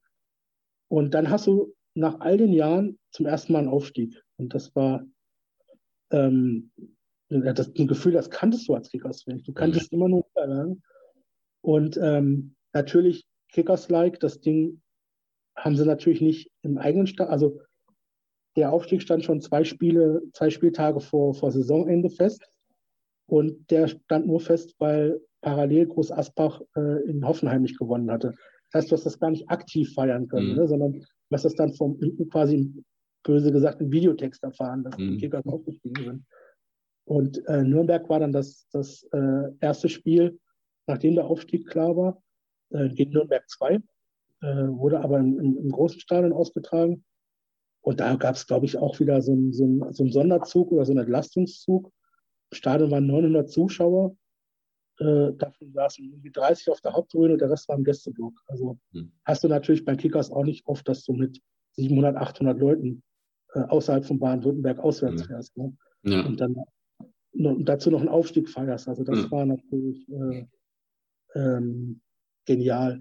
Für mich persönlich auch noch ein Spiel, das, das sehr schön war. Ähm, wir hatten uns immer gewünscht, Anfang der zwei, äh, in, diesen zwei, in diesen Nullerjahren mal ein Testspiel gegen den FC Zürich zu haben. Das haben mhm. die, die Zürcher sich äh, haben das gewollt und, und wir auch. Und es hat aber nicht zusammengepasst, weil die natürlich auch sportlich wahrscheinlich zu weit auseinander mhm. waren und dann noch international und und 2014 hat es dann geklappt. In, in Lachen am, am äh, äh, so ein Ort direkt am See gelegen, so ein Dorf. Ähm, leider war das schon eine Zeit, in der diese Freundschaft eigentlich nicht mehr aktiv war. Mhm. Nicht so, dass man dort hingekommen ist und ah, wie das zehn Jahre vorher gewesen wäre, sich umarmt hätte und so. Mhm. Aber wir hatten das genutzt ähm, mit ein paar Kickers-Fans, die damals sehr intensiv diese diese Freundschaft nach Zürich ausgelebt haben, sich nochmal zusammenzuschließen und zusammen dahin zu fahren, am, am, Ufer von dem See zu grillen und nochmal so ein bisschen diese Freundschaft hm. Revue passieren zu lassen. Also war jetzt kein spektakuläres Spiel, aber für uns persönlich äh, ein sehr emotionales Spiel, ein hm. sehr, sehr, sehr schönes Spiel. Kurz darauf, auch sehr schön, das DFB-Pokalspiel gegen Borussia Dortmund. Hm. Äh, sehr schön für mich, weil es mal wieder ein Spiel im Neckarstadion war, hm. wo ja die Kickers auch irgendwo hingehören. Mhm. Ähm, und war zwar jetzt im Stadion dann mehr gelb als blau, mhm. aber das war ja im, im, im Vorfeld auch, äh, auch schon klar. Ja, ja. War, ein Spiel auch schön. Ich habe ja schon gesagt, mein Stiefvater ist ja Dortmund-Fan. Mhm. Und äh, das war das erste Mal, dass, äh, dass ich mit ihm zusammen dann ins Stadion gegangen bin. ja, nach all der Zeit. ja. Mhm. Und ich ihn, ihn eingeladen habe. War, war ich, und äh, ich war deswegen sogar auf der Haupttribüne, äh, nicht im Petersburg, weil ich dann gesagt habe, äh, mit meinem Stiefvater, mhm. Äh, da machen wir mal machen wir mal äh, Sektion VIP. Ja. Mhm. Aber ich habe ja gelernt, äh, die Haupttribüne ist ja der eigentliche Kickersblock auch.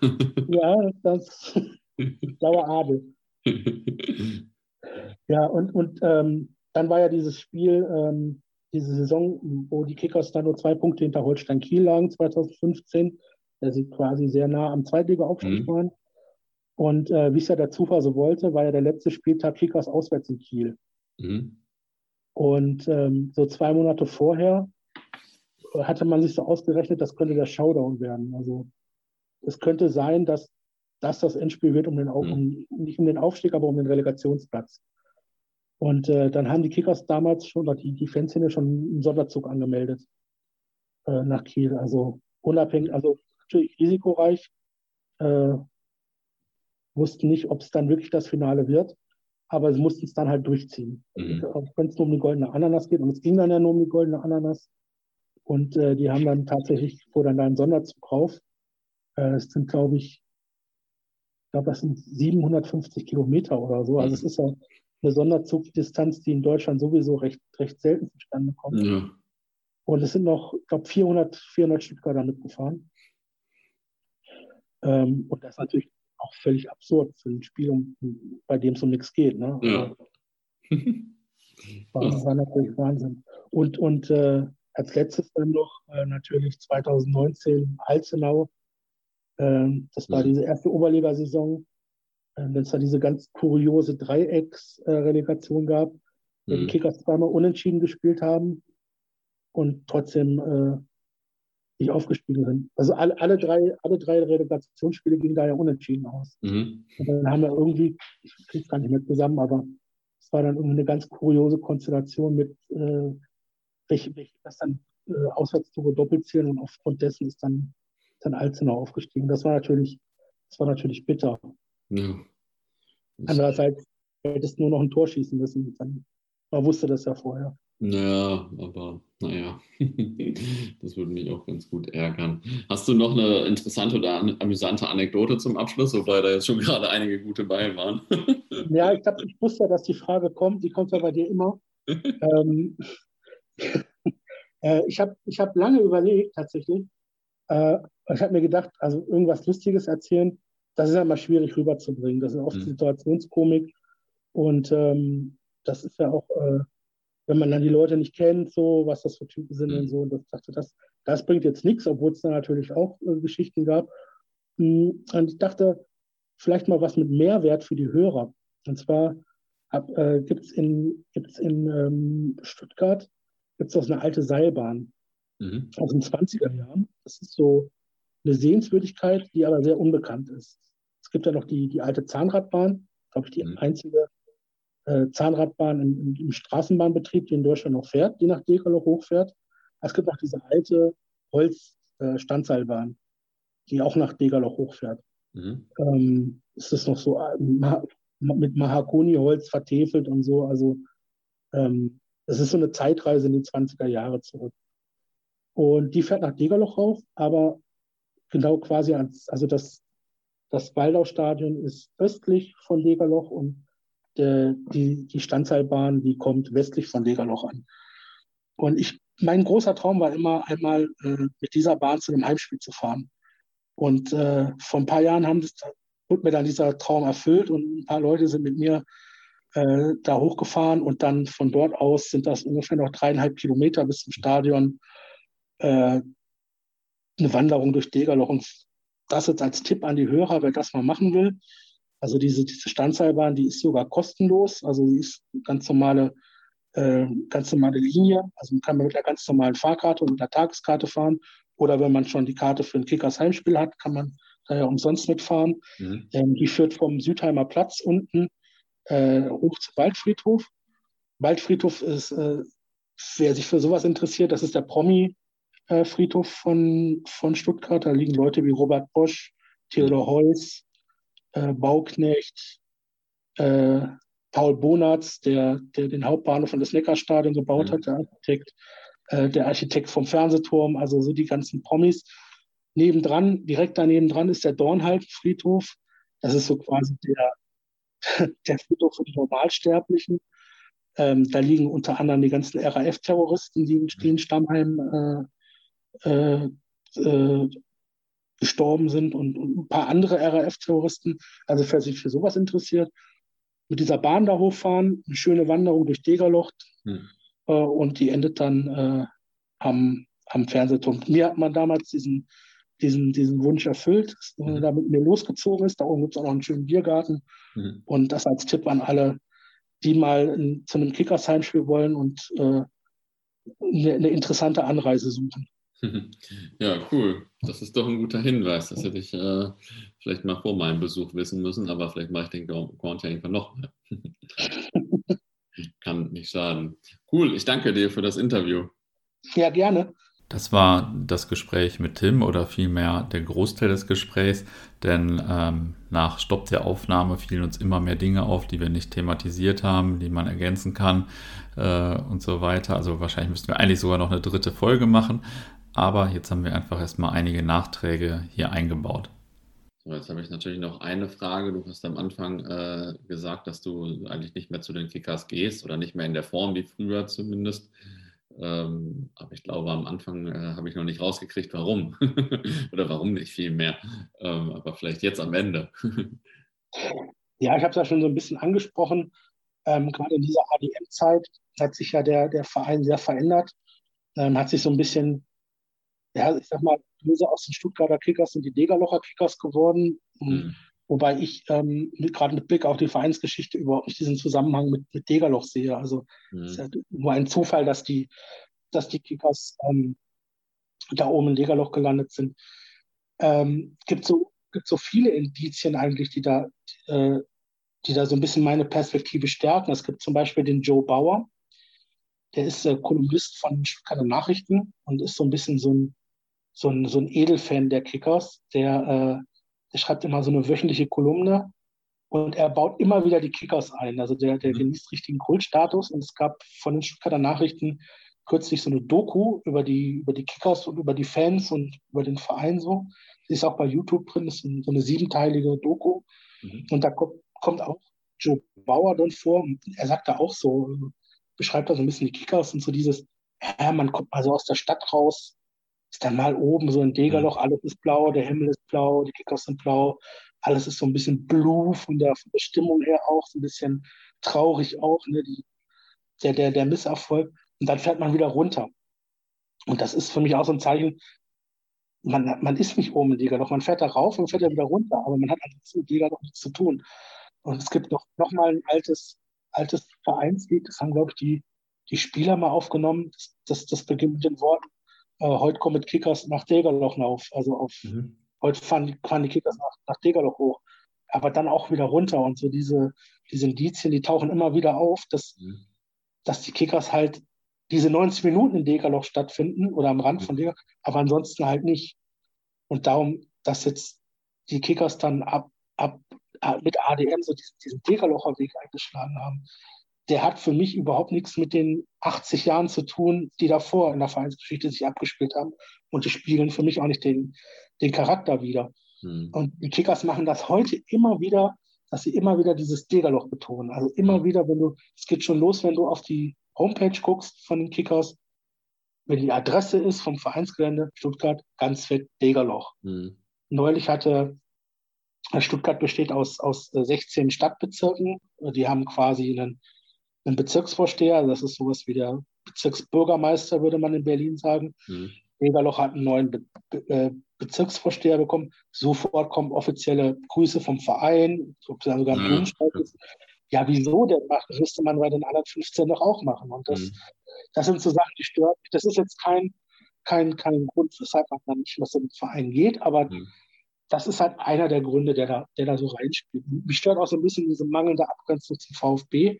Hm. Da sollte man sich, da sollte man sich einfach mehr, ähm, mehr distanzieren. Also ich habe ja schon gesagt, äh, als damals Garcia mit der, mit der Gamo AG eingestiegen ist, also Gazi, äh, hatte er ja so ein bisschen diese Idee, VfB und Kickers so ein bisschen zusammenzuführen. Mhm. Und da, da blieb für mich auch so ein bisschen so dieser Aufschrei aus. Also hm. wenn, wenn mhm. jemand sowas plant, dann, muss, dann müssen eigentlich alle Alarmglocken schrillen. Und mhm. das, das hat, das hat mir so gefehlt. Dann kam er als, als Krönung obendrauf, dass er dann Buchwald-Sportdirektor wurde mhm. von den Kickers. Ähm, ist mir sowieso unsympathisch, weil jemand, der bei den Kickers gespielt hat und zum VfB geht, der hat eigentlich seinen Kredit verspielt. Und mhm. da haben aber viele trotzdem gesagt, äh, ja, unser Weltmeister hier ist jetzt da ja. und das ist doch so gute Schlagzeilen für die, für die Kickers. Und er hat sich da ja dann intern einen, einen großen Machtkampf äh, geliefert, hat sich dann ja als Höhepunkt selber zum Trainer gemacht. Hm. Äh, ausgeschmissen hat er Dirk Schuster, hm. der dann Darmstadt von der Regionalliga in die Bundesliga geführt hat. Hm. Äh, und trauriger Höhepunkt war für mich mal, als, als Buchwald noch äh, Sportdirektor war, ist er mal nicht zu einem Kickerspiel gekommen im Stadion, weil er parallel ein Spiel hatte mit der VfB Traditionself. Boah, das ist aber echt und, hart, ey. Und da ist für mich auch, und da bleibt der Aufschrei aus. Da bleibt, das ist das, äh, das Problem ist halt auch, die Kickers-Fans, äh, die sind so ein bisschen, die haben so ein bisschen zwei Strömungen. Es gibt einmal so, so ein bisschen so, so Leute, also heute würde man sagen, der typische grünen Wähler. So ein bisschen mhm. äh, so Leute auch, ein bisschen bürgerlich schon auch. So Leute, die sich so wünschen würden, Kickers wären so ein zweites St. Pauli. Mhm. So und vielleicht auch so ein bisschen so aus, aus eher besserem Haus kommen. So vor allem bei den blauen Bombern sind, sind äh, auch viele so von, von äh, Mitgliedern, die so ein bisschen aus, aus diesen Milieus kommen. Ähm, man hatte da zum Beispiel mal den Sohn von Schatzmeister dabei mhm. in der Gruppe. Ist natürlich so, dann so jemand äh, übt natürlich keine Vereinskritik. Ja, klar. Ja. So, und das ist so, und dann, ich sehe mich eher so dieser, dieser andere Ast, der so, also böse gesagt, die Kickers hatten ja, ich habe es ja vorhin gesagt, die hatten ja auch schon in den 50ern ihre Assis, ne? Mhm. Und, und, und, ihre Chaoten und so. Und will jetzt nicht sagen, dass ich ein Assi bin oder ein Chaot, aber aber ich fühle mich eher solchen Leuten zugehörig als, mhm. als jetzt so diesen mhm. ja, Rich Kids, sage ich mal. Ja, ne? kann ich nachvollziehen. Und es gibt immer, es gibt äh, innerhalb, innerhalb der Fanszene gibt es manchmal wirklich so einen Ring, so welche von diesen beiden Einflüssen so den mhm. die Oberhand hat. Und da haben eigentlich, hat eigentlich immer erste Gruppe die Oberhand. Und das geht für mich auch so ein bisschen einher, ähm, die, die fehlende Entwicklung innerhalb, innerhalb der Fanszene ich war, das letzte Heimspiel, bei dem ich war, habe ich mal eine Strichliste gemacht und wollte mal aufschreiben, wie viele Lieder gesungen werden, neue Lieder, die zu meiner Zeit noch nicht gesungen werden. Mhm. Und es war nicht ein einziger Strich mhm. auf dieser Liste. Also es hat sich überhaupt nicht weiterentwickelt. Das ist auch interessant. Aus meiner Generation ist nicht ein einziger noch da, der mhm. da regelmäßig hingeht. Das, das, ist so ein bisschen, ein bisschen verloren. Und dann das alles in Kombination noch mit diesem Quadrex-Stil, der da mhm. lief. Und in Summe, und das, das hat bei mir dann so ein bisschen den, den, den, den Ausschlag gegeben, zu sagen, ähm, da kann ich mich nicht mehr mit identifizieren. Und ich sehe auch nicht die Möglichkeit, was zu ändern. Weil man kann ja, muss ich, klar, man kann sich zurücklehnen und sagen, ja, finde ich scheiße, macht man. Da muss man auch selber irgendwie Initiative ergreifen und wenn einen was stört, dann selber dazu beitragen, dass es, dass es, dass es besser wird.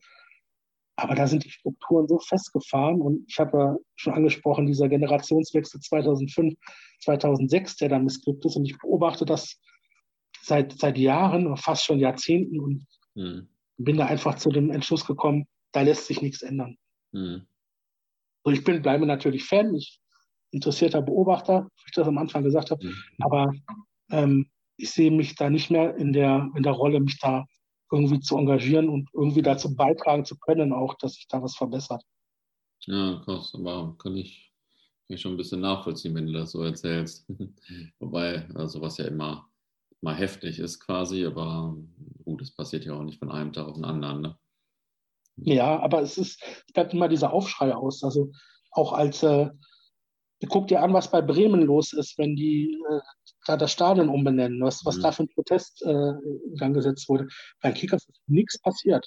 Mhm. Das ist, wurde einfach, und plötzlich heißt das Stadion anders, ja, okay. Mhm. Ja.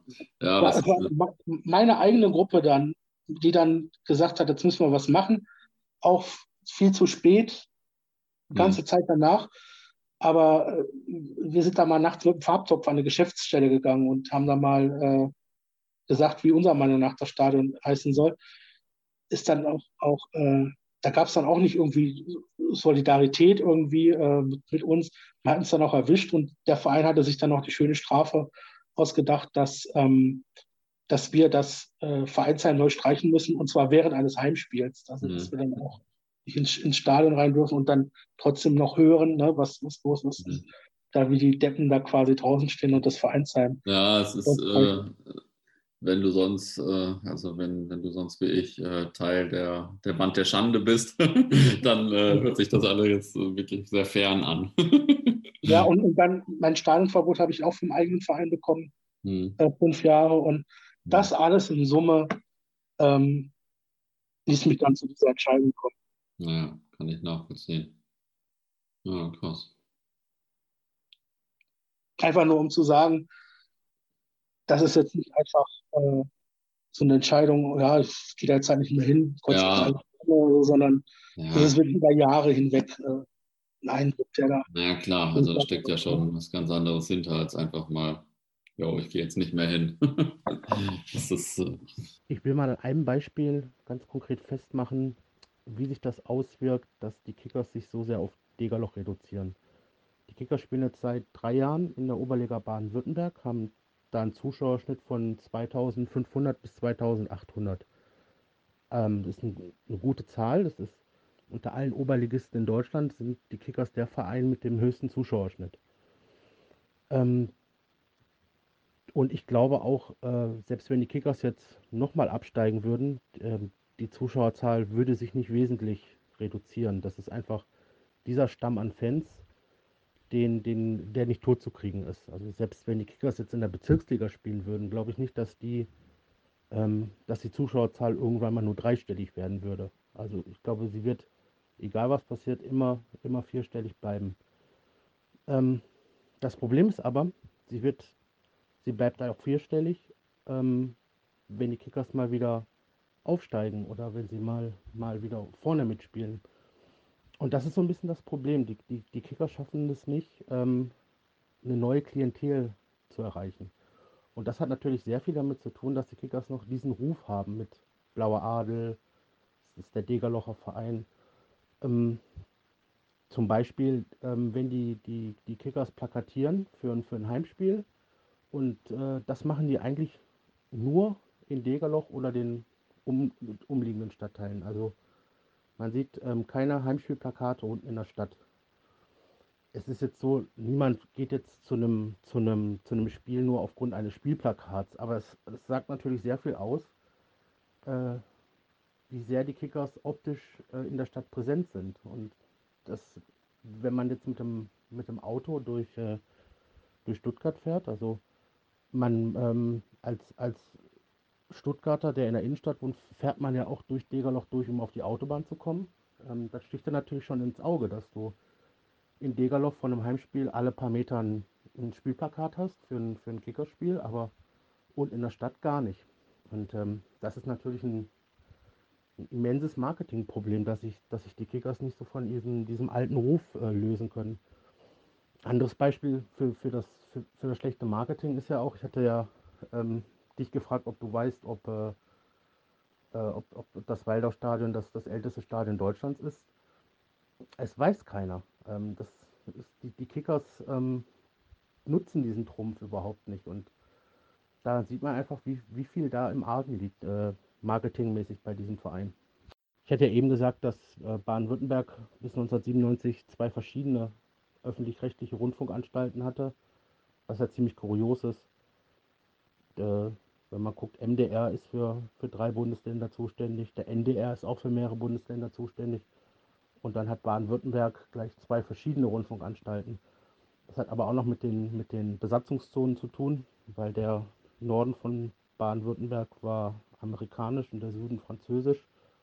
Und dann gab es halt oben im amerikanischen Sektor den, den Süddeutschen Rundfunk und unten in der französischen Zone zusammen mit Rheinland-Pfalz den Südwestfunk.